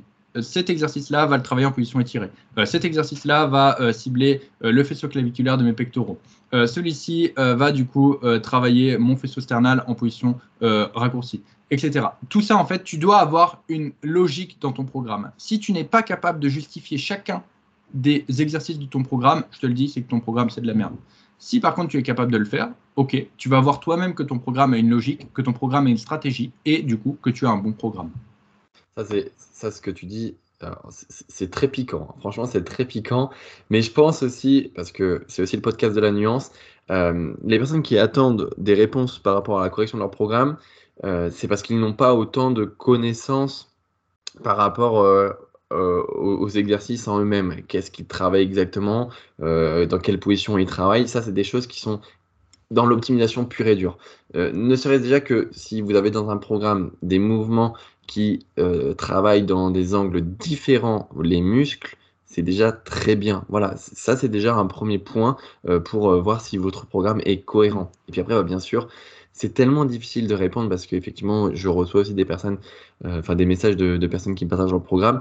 C'est tellement difficile de vous aider à travers juste une capture d'écran ou juste euh, voilà sans justification comme le disait Denis que on peut pas vous donner vraiment les clés d'un bon programme. Et puis parce que aussi ça dépend d'un tas de choses énormes votre environnement vos besoins vos envies votre morpho. Enfin voilà il y a plein de choses qui rentrent en compte et on peut pas vous aider. Donc plutôt déjà réfléchissez euh, à cette organisation d'angle de travail Est-ce que euh, j'en fais pas trop dans un même euh, dans, dans, une même trajectoire? Est-ce que j'en fais suffisamment pour les autres groupes musculaires? Est-ce que si je comptabilise les exercices, est-ce que ça répond bien à l'ensemble de mon corps? Enfin voilà, il y a plein de choses. C'est vrai que, comme tu dis, tu apportes beaucoup plus de nuances que moi. Et c'est peut-être pour ça aussi qu'on se complète bien sur ce podcast. Je, je suis beaucoup plus piquant. Mais après, c'est la façon dont j'ai appris les choses. Bien sûr, bien sûr. Et puis c'est le caractère de chacun. C'est ça. Et en fait, je pense que donc avec Rémi aussi, on a les, on a les mêmes parents. Et on, on, a, on a appris, on a toujours appris comme ça. Hein. La façon dont on a appris les, les choses, c'est de cette manière-là. Et toi, Rémi, je pense que ta différence, c'est que tu sais, tu es enseignant à côté. Donc, tu as développé un peu plus ton côté pédagogique par rapport, euh, par rapport à, à, à, moi. Et je sais que euh, je suis extrêmement, je suis extrêmement dur et c'est vrai, suis, je suis extrêmement, extrêmement piquant. Euh, je prends l'exemple. Parce que ça rejoint vraiment le, le caractère de notre père. En fait, on, Exactement. C'est ce que c'est là où, où j'allais en venir. No- no- notre père est, est- est- est comme ça, et c'est pour ça d'ailleurs que euh, il a jamais réussi à garder euh, jusqu'au bout un stagiaire ou un apprenti, euh, parce que c'est très. il faut voilà que il te dit quoi faire, tu fais, et, et il faut que tu y arrives. Si tu n'y arrives pas, tu te fais défoncer. Euh, si tu fais une connerie, que tu pètes un truc, euh, tu te fais défoncer. Euh, je vais vous donner un petit exemple. Comment comment j'ai appris à conduire les tracteurs? C'est très simple. Donc, comment j'ai appris à conduire un tracteur? Mon père m'a dit Denis, viens, j'ai besoin de toi. Pas de problème. J'arrive. Il me dit Écoute, Denis, tu montes dans le tracteur et tu vois, il va falloir que tu recules dans le couloir et, euh, et que du coup, bah, euh, moi, je serai là avec un autre tracteur. Je regarde le tracteur, je vois qu'il y a une benne derrière. Ouais, ouais, évidemment. Donc, C'est une benne, une benne, c'est c'est une grosse, c'est une grosse remorque. C'est-à-dire qu'il faut conduire avec une, une remorque. J'ai jamais conduit. Je le répète. Hein. J'ai jamais conduit. Je, euh, du coup, ok, pas de souci. Donc, euh, conduire avec une remorque, c'est extrêmement difficile, surtout quand on n'a jamais conduit. Je monte dans le, dans le tracteur. C'est un vieux tracteur, c'est un, vieux Deutz, euh, pour ceux qui, connaissent euh, un peu. Et euh, déjà, c'est très simple. tu as deux leviers de vitesse. C'est-à-dire que tu as les vitesses et les sous-vitesses. Donc, tu as la lente, euh, enfin, tu as la très lente, la lente, la moyenne, la rapide, la marche arrière. Et ensuite, tu as une deuxième boîte où chacune a euh, des vitesses. Donc, tu as première, deuxième, troisième, etc. C'est-à-dire que tu as, par exemple, ta vitesse lente a euh, une, une, deux, trois, quatre, cinq vitesses. Donc, il faut que tu passes, enfin, tu as deux boîtes, c'est la merde. Bref, ensuite, à ça, à ça se rajoute l'état du tracteur. Je rentre dans le tracteur, j'essaye euh, j'essaye d'embrayer parce qu'il me dit bah, euh, Comment tu démarres? Euh, T'embrayes, tu tournes les clés. J'essaye d'embrayer, je mets un pied dessus. Je, je faisais de la muscu à l'époque. hein. Je, je mets un pied dessus, il se passe rien. J'appuie comme un dingue. J'ai une leg press à, à- à 200 kg, il se passe rien. Je suis obligé de mettre les deux pieds dessus, tellement c'est dur. Donc j'appuie dessus avec les deux pieds, j'arrive enfin à débloquer le truc, je tourne les clés, ça démarre. Je lève un peu les yeux, je vois le pare-brise. Le pare-brise est ouvert, pas de problème. Il tient avec un bâton. Ok. à, tout, moment, ça secoue, il y a le pare-brise qui se ferme. En fait, il est tellement sale que tu vois rien. c'est très simple. Et ensuite, il me dit, bah voilà, euh, je vous rappelle, c'est une marche arrière qu'il faut que je fasse euh, dans un bâtiment avec une remorque. Euh, il faut que je la fasse rapidement aussi parce que tu n'as pas le droit de le faire lentement. Il faut que ça soit fait rapidement. Et surtout, bien sûr, c'est pas drôle. Euh, bah, j'y vois que dalle. Euh, et bien sûr, j'ai un mètre de chaque côté pour que la remorque passe. Et ensuite, ce qui se passait, c'est qu'il me chargeait le fumier. Et donc, je devais rouler ensuite sur la route et aller vider au tas de fumier. Donc après, bon, bah voilà, je passe les détails avec les réglages hydrauliques pour le V, etc., dont je n'avais aucune idée. Et surtout, il faut rouler sur la route. Donc, euh, rouler sur la route, ça veut dire aussi passer les vitesses avec euh, du coup bah, euh, l'embrayage qui est ultra dur. Et on- oublions pas la petite précision, il n'y a pas de frein. Ah non, le frein marche pas. Tu te souviens, le 2, il n'avait pas de frein. Ouais, il, donc- il avait du frein, mais il fallait bien appuyer bien fort et c'était pas flagrant. il faut l'appuyer bien fort. Et, c'est ça, en fait, tu ressentais quelque chose quand tu étais avec le tracteur à vide. Mais quand tu es avec une benne pleine de fumier, bah, il se passe rien. Quoi. Donc, je peux vous dire que c'est très simple. Je me chiais dessus. Je me chiais dessus et euh, je transpirais à, à grosses gouttes. Euh, le, le siège, il était plein de flotte à la fin, mais je l'ai fait. Je l'ai fait, je l'ai fait, et ça s'est passé comme ça. Et là, c'est une histoire parmi tant d'autres. Ah ouais, il y en a plein d'autres. On, on en repartagera quand même quelques-unes, notamment. On, a construit le bâtiment. euh, on a construit un bâtiment pour justement l'engraissement de, des, des, des veaux. Ah, ça, je pense que il faut bien facile trois bons mois si, euh, si on était euh, normaux, on va dire. Mais euh, avec notre père, on va dire qu'on va tripler la cadence. C'est ça, parce qu'en fait, tu, tu dois savoir faire les choses sans jamais même les avoir fait, et tu dois être rapide. Et si tu le fais pas, tu te fais défoncer la tronche. Et Donc, puis après, on a notre mère. Et puis après, on a notre mère qui est dans la nuance, dans l'accompagnement. Euh, alors après, c'est parce qu'elle aussi, elle vient du milieu. Elle est, elle est dans le milieu social. Donc forcément, c'est vrai ça, que toi, tu, tiens, tu tiens plus de notre mère, toi. Peut-être. Mais c'est vrai que, euh, du coup, mes conseils paraissent peut-être un peu durs. C'est la façon dont, dont j'ai euh, appris les choses. C'est ce qui a fonctionné pour moi aussi. Et, euh, et c'est aussi quelque chose que je retransmets. Euh, par exemple, je m'entraîne avec. Euh, là, il y a Margot qui est venue, donc avec lequel on a fait une, série de vidéos ensemble euh, qui est postée sur mon compte Insta où j'ai fait des vlogs. Margot, ça fait quoi Trois ans qu'on s'entraîne ensemble? Je peux vous dire que elle a appris les choses aussi de cette façon-là à la, à la, dure. Plusieurs fois, elle a chialé pendant les, les, séances, etc. Mais au final, elle a tiré du positif. Alors, est-ce que c'est la meilleure façon de faire? Euh, je ne pense pas. Est-ce qu'il faut que je travaille un peu euh, la façon dont, je, transmets peut-être les informations? Très certainement. Je fais des efforts là-dessus, mais en tout cas, ce que je veux dire, c'est que si je suis piquant avec vous dans certaines de mes phrases sur le podcast, c'est pas parce que j'ai envie d'être un connard. C'est parce que j'ai envie de vous aider. Et parfois, justement, en étant un peu plus piquant, ça peut vous aider aussi à avoir un déclic. Et voilà, moi, ce que je veux, c'est juste vous transmettre mon savoir. Et euh, je le fais peut-être pas de la meilleure des façons, mais en tout cas, n'y voyez pas de, mauvaises intentions. Ce sera toujours le podcast aussi de la bienveillance. Podcast de la nuance, podcast de l'intensité, podcast de la bienveillance. C'est le podcast de beaucoup de choses. Je sais pas, on, là vraiment on a divagué dans tous les sens. En plus, je voulais revenir à un truc et ça me fait penser là. Tu es en train de boire par rapport aux boissons euh, zéro calorique.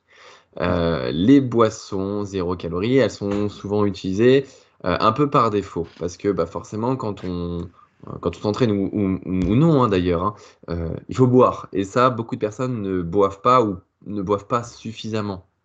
Et du coup, bah, certaines personnes vont prendre comme stratégie de boire des boissons zéro calorie. Et c'est là où du coup on tombe un peu dans les travers de se dire euh, je vais compenser mon manque d'hydratation en buvant des boissons ultra transformées. Et ça, voilà, c'est toujours pareil. il faut les comptabiliser. Et il ne faut pas en abuser parce que une hydratation avec de l'eau simple, plate, ça restera toujours la mhm. meilleure option. Et puis surtout, en plus, euh, niveau budget, euh, les, boissons, euh, les boissons zéro calorie, je pense que ça doit coûter un peu. Donc, rien ne vaut une bonne eau. et, mhm. du coup, bah, aimer l'eau. Parce que beaucoup de personnes aussi n'aiment pas l'eau. J'ai déjà entendu voilà, ça plusieurs fois. Et ils compensent avec bah, des boissons zéro calorie.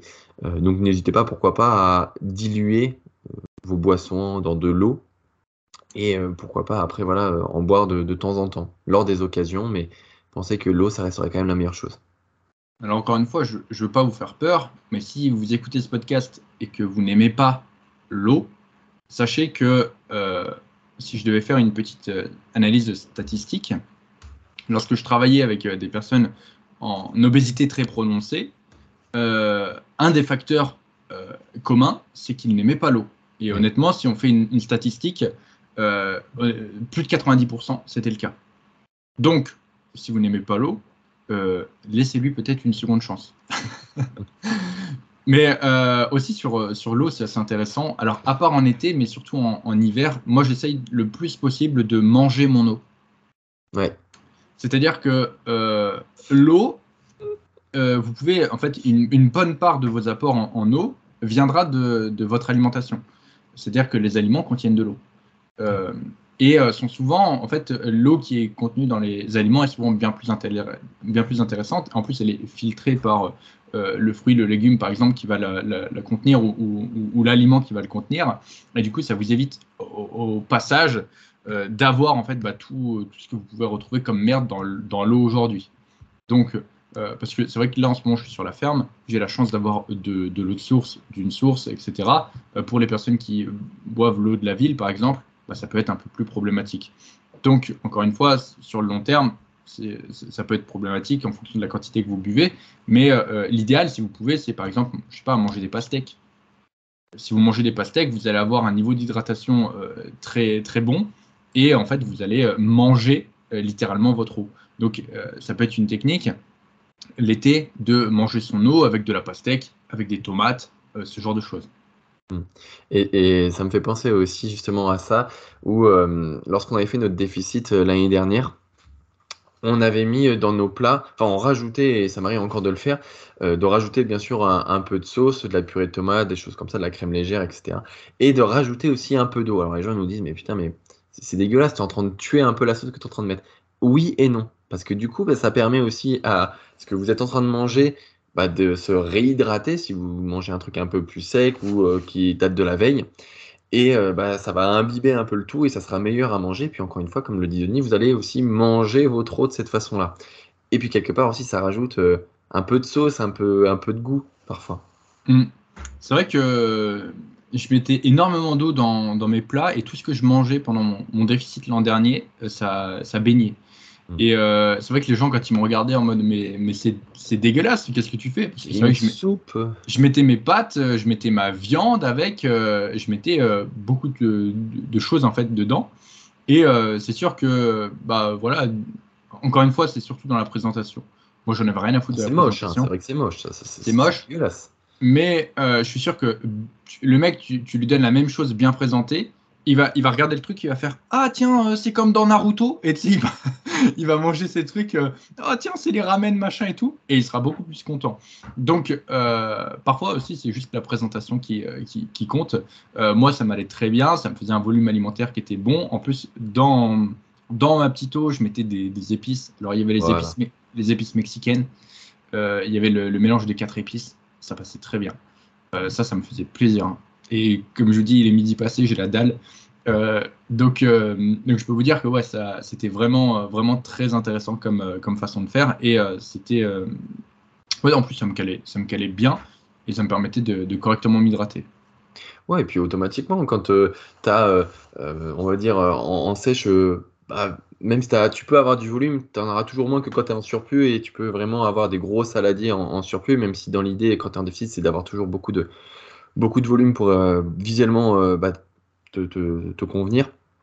Mais rien que le fait de rajouter de l'eau dans votre, dans, dans votre gamelle, bah, ça permet aussi de euh, améliorer aussi euh, le, geste de je mange en fait. Et ça, ça envoie un putain de signal à votre cerveau pour dire bah, là, je suis en train de manger, même si je mange de l'eau avec un peu d'épices, avec un peu de, de riz, etc. Bah, ça multiplie les allers-retours entre votre gamelle et votre, votre bouche et ça, ça permet aussi une stimulation au niveau, au niveau de votre cerveau pour dire là, je suis en train de manger, donc j'ai un gros signal de satiété après.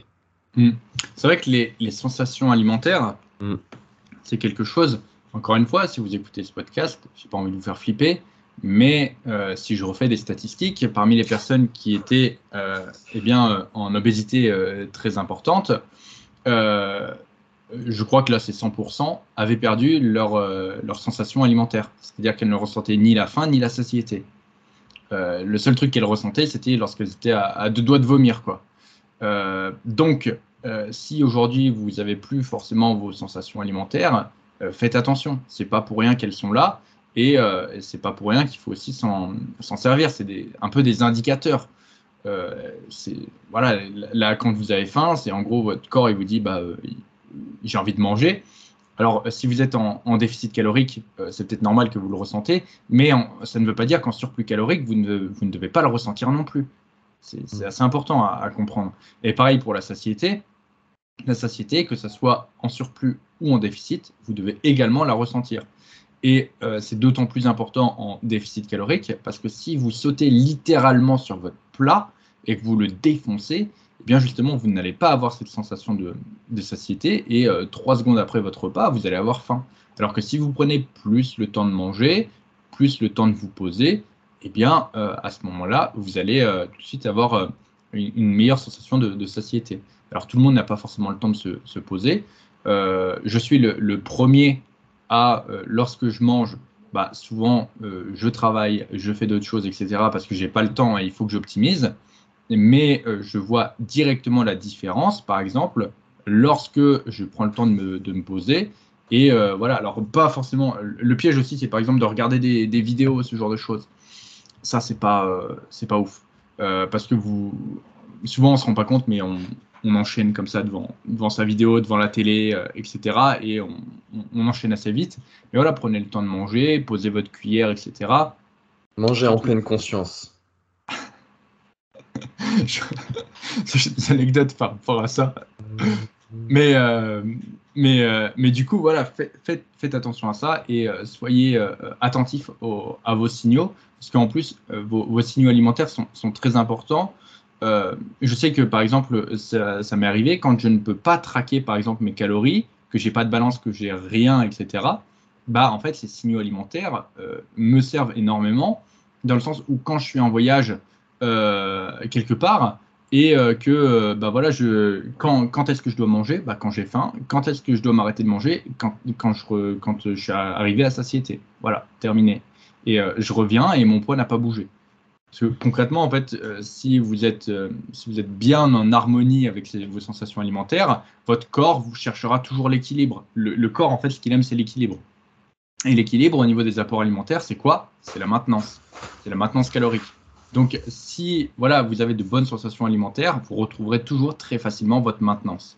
Et c'est pour ça aussi qu'il euh, y a beaucoup de personnes, on a l'impression qu'elles mangent beaucoup, énormément qu'elles ne prennent pas de poids. C'est juste que souvent aussi, eh bien, elles sont plutôt raccord avec leurs sensations alimentaires. Et certes, elles vont manger énormément sur euh, des, un repas, par exemple, ou lorsqu'on va les voir, mais en fait, ça va s'équilibrer euh, sur le reste de la journée, sur les autres repas, sur la, sur la semaine, ou alors elles vont le dépenser aussi sous forme euh, de, de, de NIT ou euh, de, de, petits mouvements nerveux, etc. Le corps cherche toujours l'équilibre. Donc en fait, si vous avez l'impression que quelqu'un mange énormément et qu'il ne, qu'il ne prend pas de poids, c'est qu'il a un très bon équilibre. Exactement. Bon, mon frère, 1h, 1h20 de podcast, une question on va pouvoir peut-être enchaîner sur les déloads. J'ai peur qu'elle parte, tu sais, dans le podcast des questions oubliées sinon. Ah oui, non, mais on, on, va, on, va la, on va la faire. On va la faire. Moi, ça me va. Eh bien, on va la faire alors.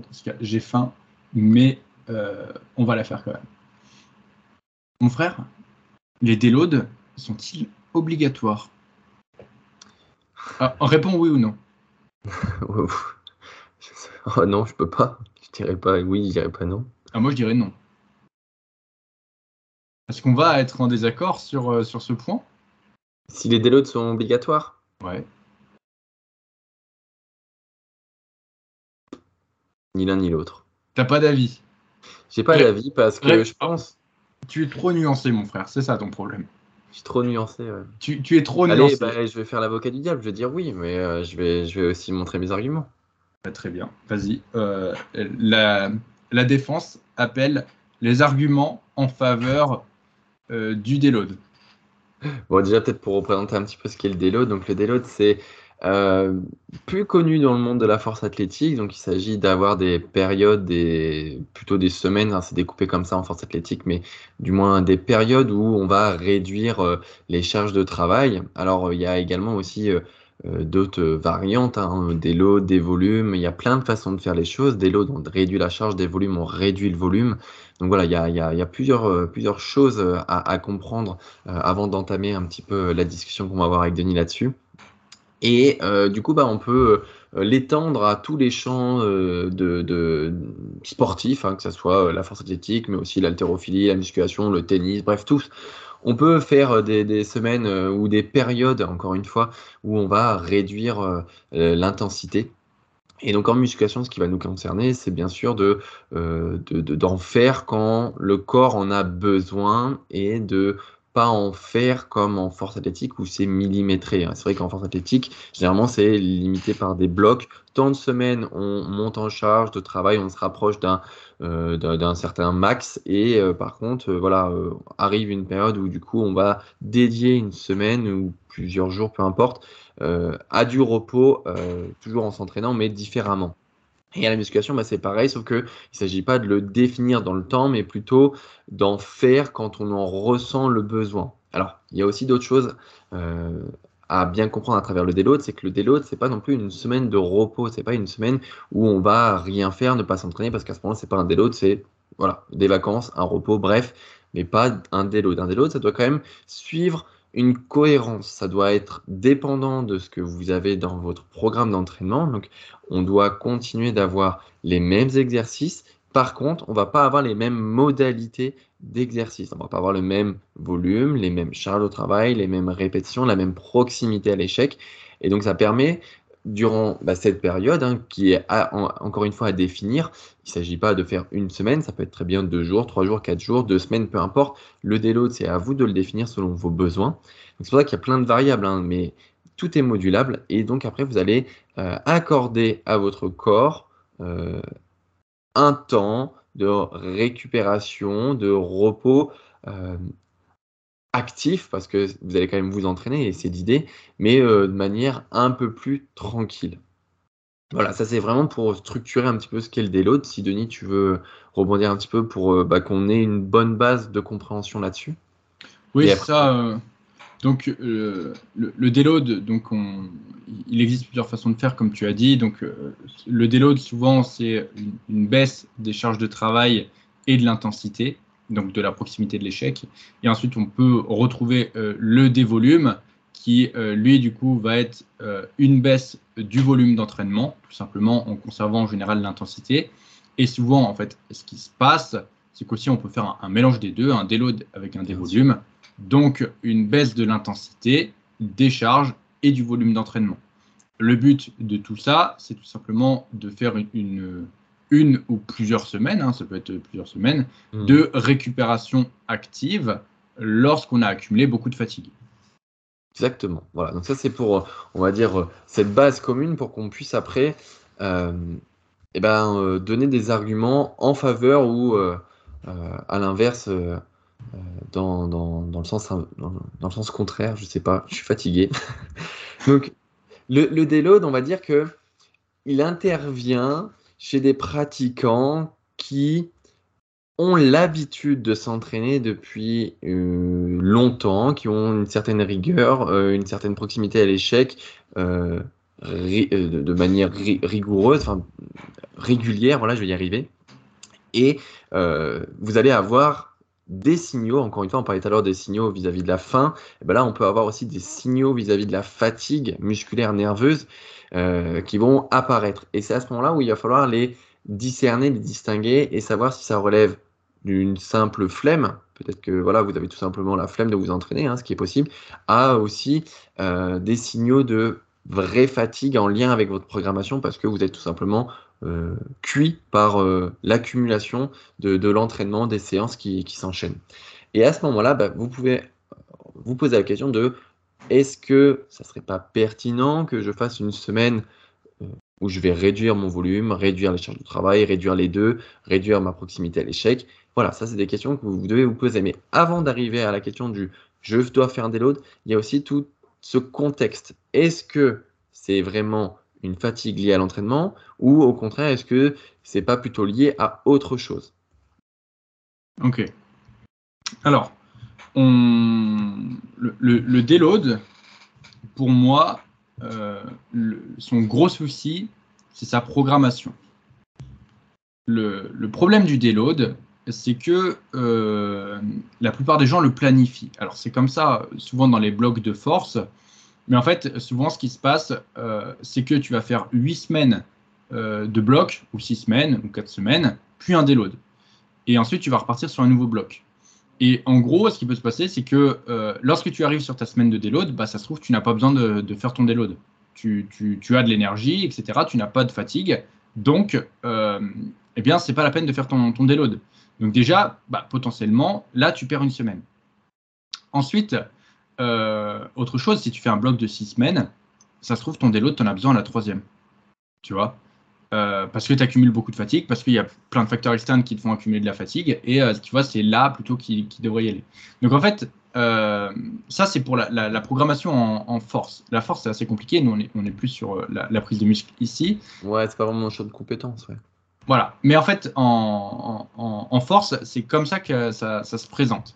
Euh, souvent, on, fait des blocs et ensuite on, fait des déloads.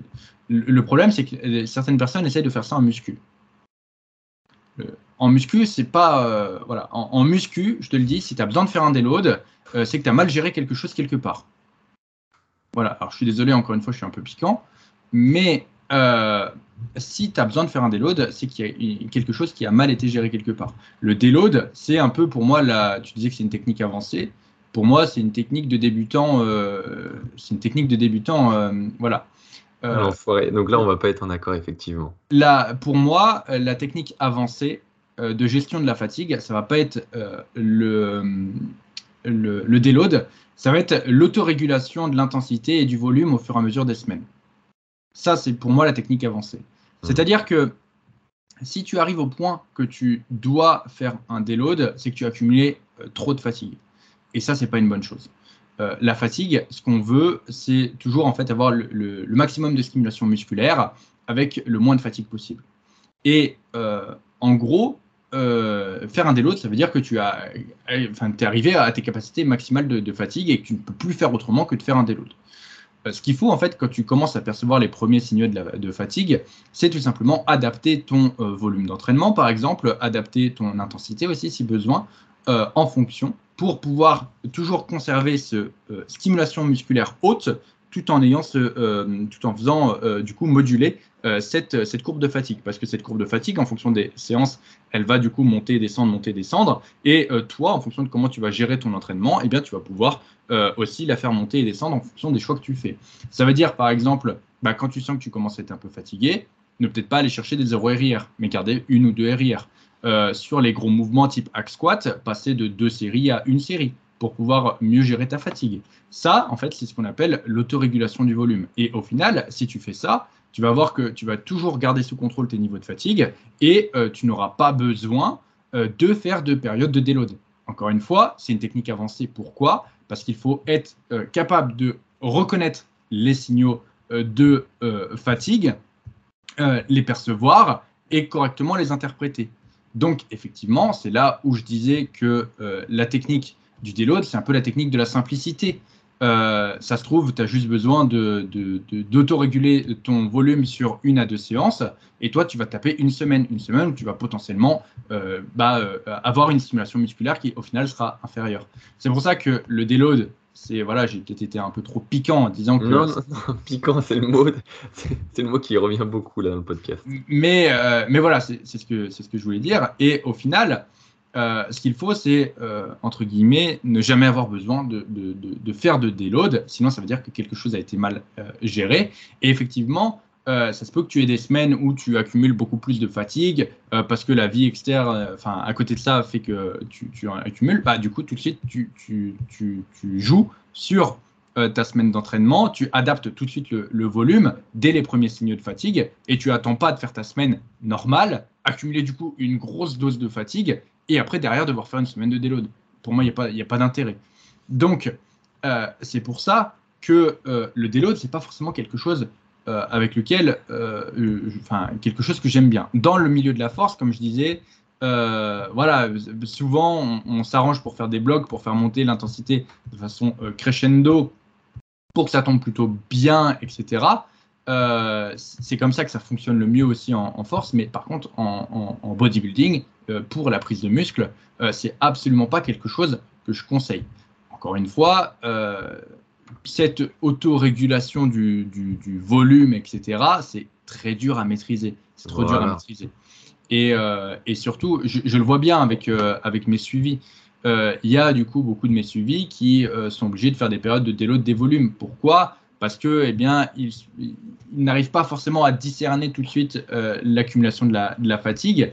Et euh, du coup, ce qui peut sembler être une, voilà, une fatigue qui va passer rapidement, bah, en fait, ne, ne, passe pas. Et ensuite, il y a une accumulation, etc. Et au bout d'un moment, bah, quand il commence à me dire euh, je suis cramé, moi, quand j'interprète les signaux, euh, c'est des signaux où il est déjà trop tard. Et donc là, forcément, on est obligé de passer par une période de déload des volumes. Mais effectivement, ce qu'il faut faire, et c'est là où c'est compliqué, c'est bah, déjà être attentif à, à, ces données, les traquer, et euh, dès que tu commences à avoir un peu de fatigue, adapter derrière en fonction de tes entraînements. Euh, ça peut être aussi, euh, par exemple, moi, je n'ai pas, une, pas une planification qui est sur, sur, sur 7 jours, qui est à la semaine. du coup, donc j'ai une rotation, donc push, pull, legs, qui fait qu'en général, en fonction des semaines, je fais 4 entraînements. Mais si par exemple j'ai beaucoup de fatigue, ça peut être 3. Euh, par exemple, là, on est euh, samedi au moment où tourne le podcast. Je ne m'entraîne pas aujourd'hui, je ne m'entraîne pas demain. Je reprends l'entraînement lundi. Pourquoi? Parce que j'ai accumulé beaucoup de fatigue, notamment à cause des déplacements, etc. J'ai déjà adapté mon volume d'entraînement au cours de euh, la semaine. Et, et, du coup, ça s'est très bien passé. J'ai réussi à performer sur tous mes mouvements comme ça, à progresser en adaptant le volume, en gérant la fatigue. Mais là, ce que je veux, c'est recommencer une semaine en étant plus frais euh, là, j'estime que j'ai eu ma stimulation musculaire sur toute la semaine. Je prends deux jours de repos. Lundi, je vais arriver frais comme un gardon. Lundi, c'est séance pool. Je peux vous dire que bah voilà, les machines, elles vont avoir peur quand elles vont me voir arriver.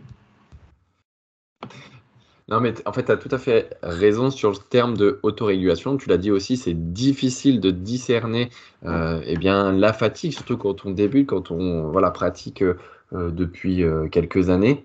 Et euh, ça peut arriver euh, à n'importe qui, en fait, d'arriver à un moment où on a accumulé de la fatigue parce que mauvaise nuit, euh, parce que, je sais pas, déplacement, fatigue liée au travail, enfin bref, tout un tas de choses. Et l'entraînement s'en voit directement impacté. Donc, ce que je veux dire par là, c'est que le déload aussi, il faut pas le voir comme quelque chose de mauvais. Et si vous êtes cramé et qu'il est trop tard, mieux vaut essayer de faire un déload plutôt que de s'entraîner comme si de rien n'était, parce que c'est là où du coup, euh, vous allez être frustré parce que vous n'avez pas réussi à bien vous entraîner, mais parce que peut-être que vous allez aussi bah, vous blesser. Et ça, c'est tout ce qu'on ne veut pas en musculation. Donc euh, euh, voilà, pour donner un exemple, moi j'en fais très peu. si j'en ai fait un l'année dernière, j'en ai fait un, un nouveau là en début d'année. En début d'année, non, il y a 2-3 mois, quelque chose comme ça. Et euh, c'était lié à une accumulation de facteurs externes à la musculation où en fait j'ai pas vu euh, la fatigue arriver.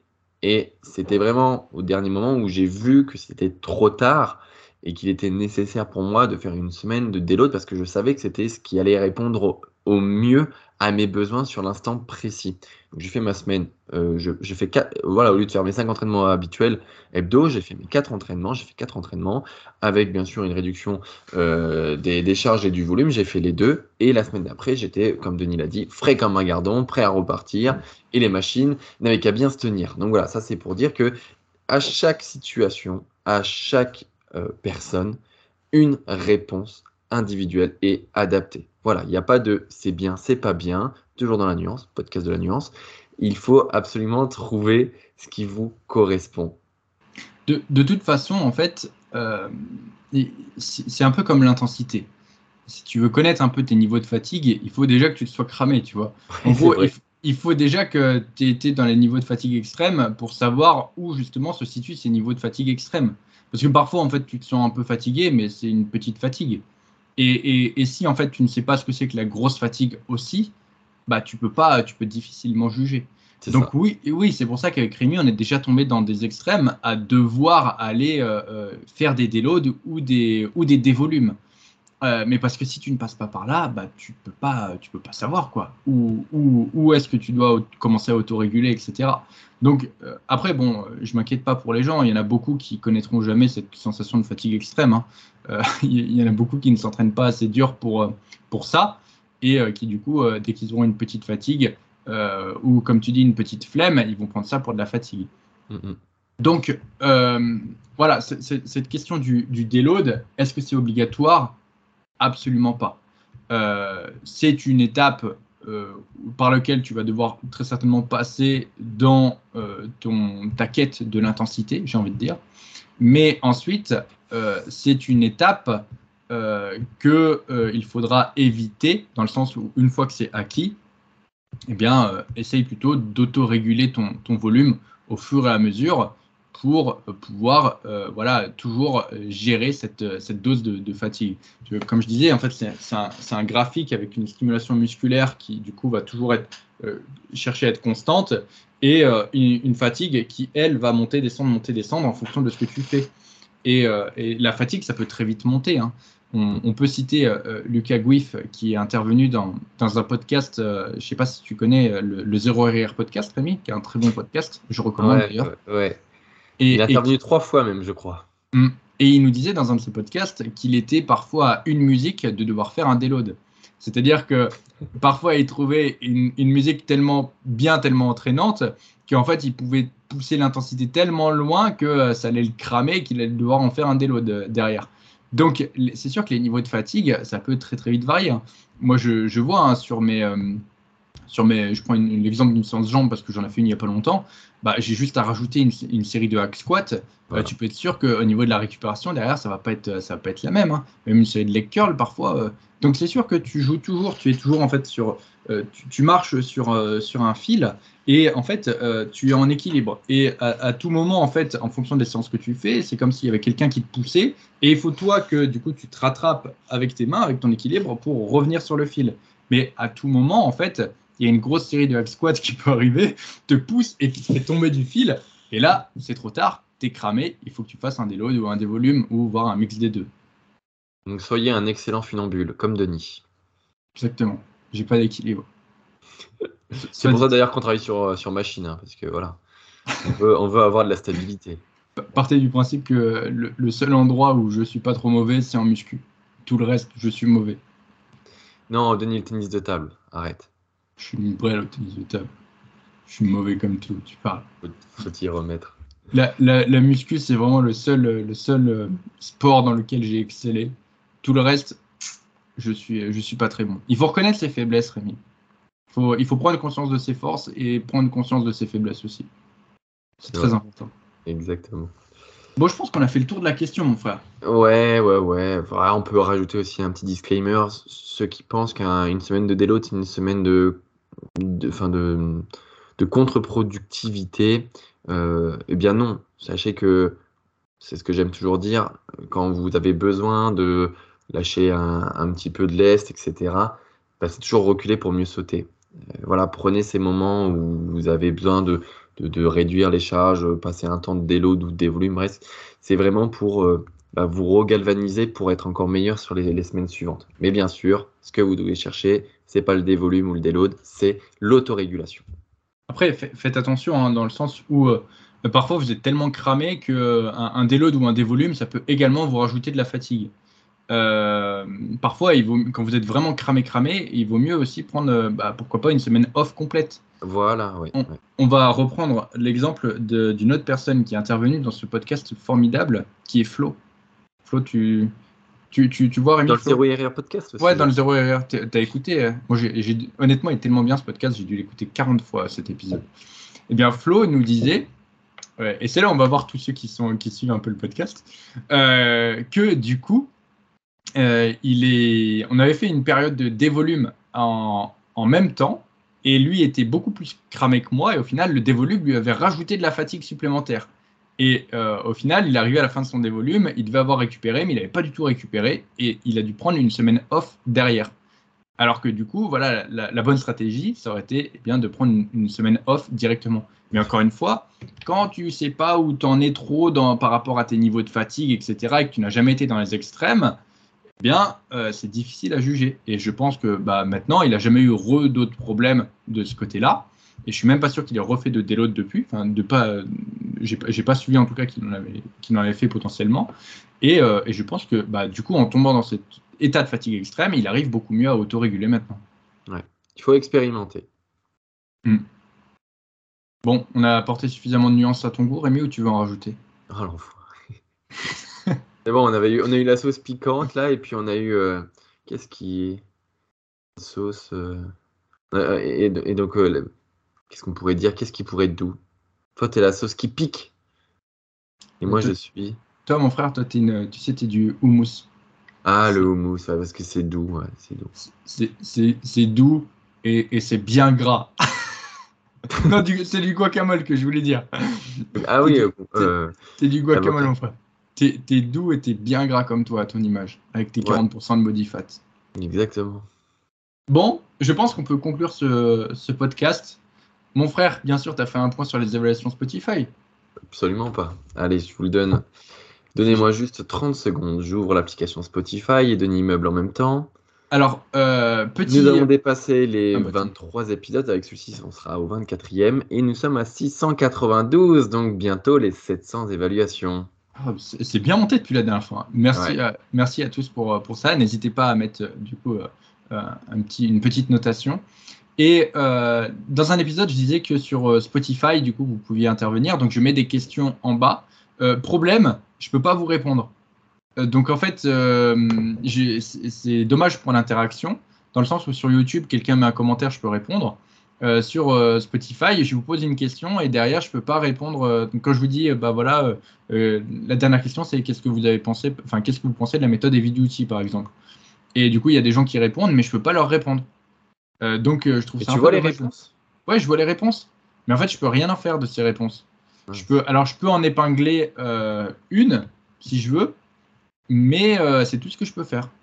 D'accord. Donc euh, c'est un peu dommage. Et si vous voulez échanger sur le podcast, euh, sur ce que vous en avez pensé, euh, venez par exemple dans la, session, dans la section des, des commentaires. On, on- on rigole bien parfois. Souvent même. Donc comme ça, je pourrais, je pourrais vous répondre. En tout cas, merci à tous pour votre euh, soutien et votre présence aussi à, à chaque épisode. J'espère que euh, celui-ci vous aura plu. Et on vous dit à très bientôt dans un prochain épisode du Zero RR Podcast. Et peut-être avec des invités. Oh, ça spoil. À bientôt. À bientôt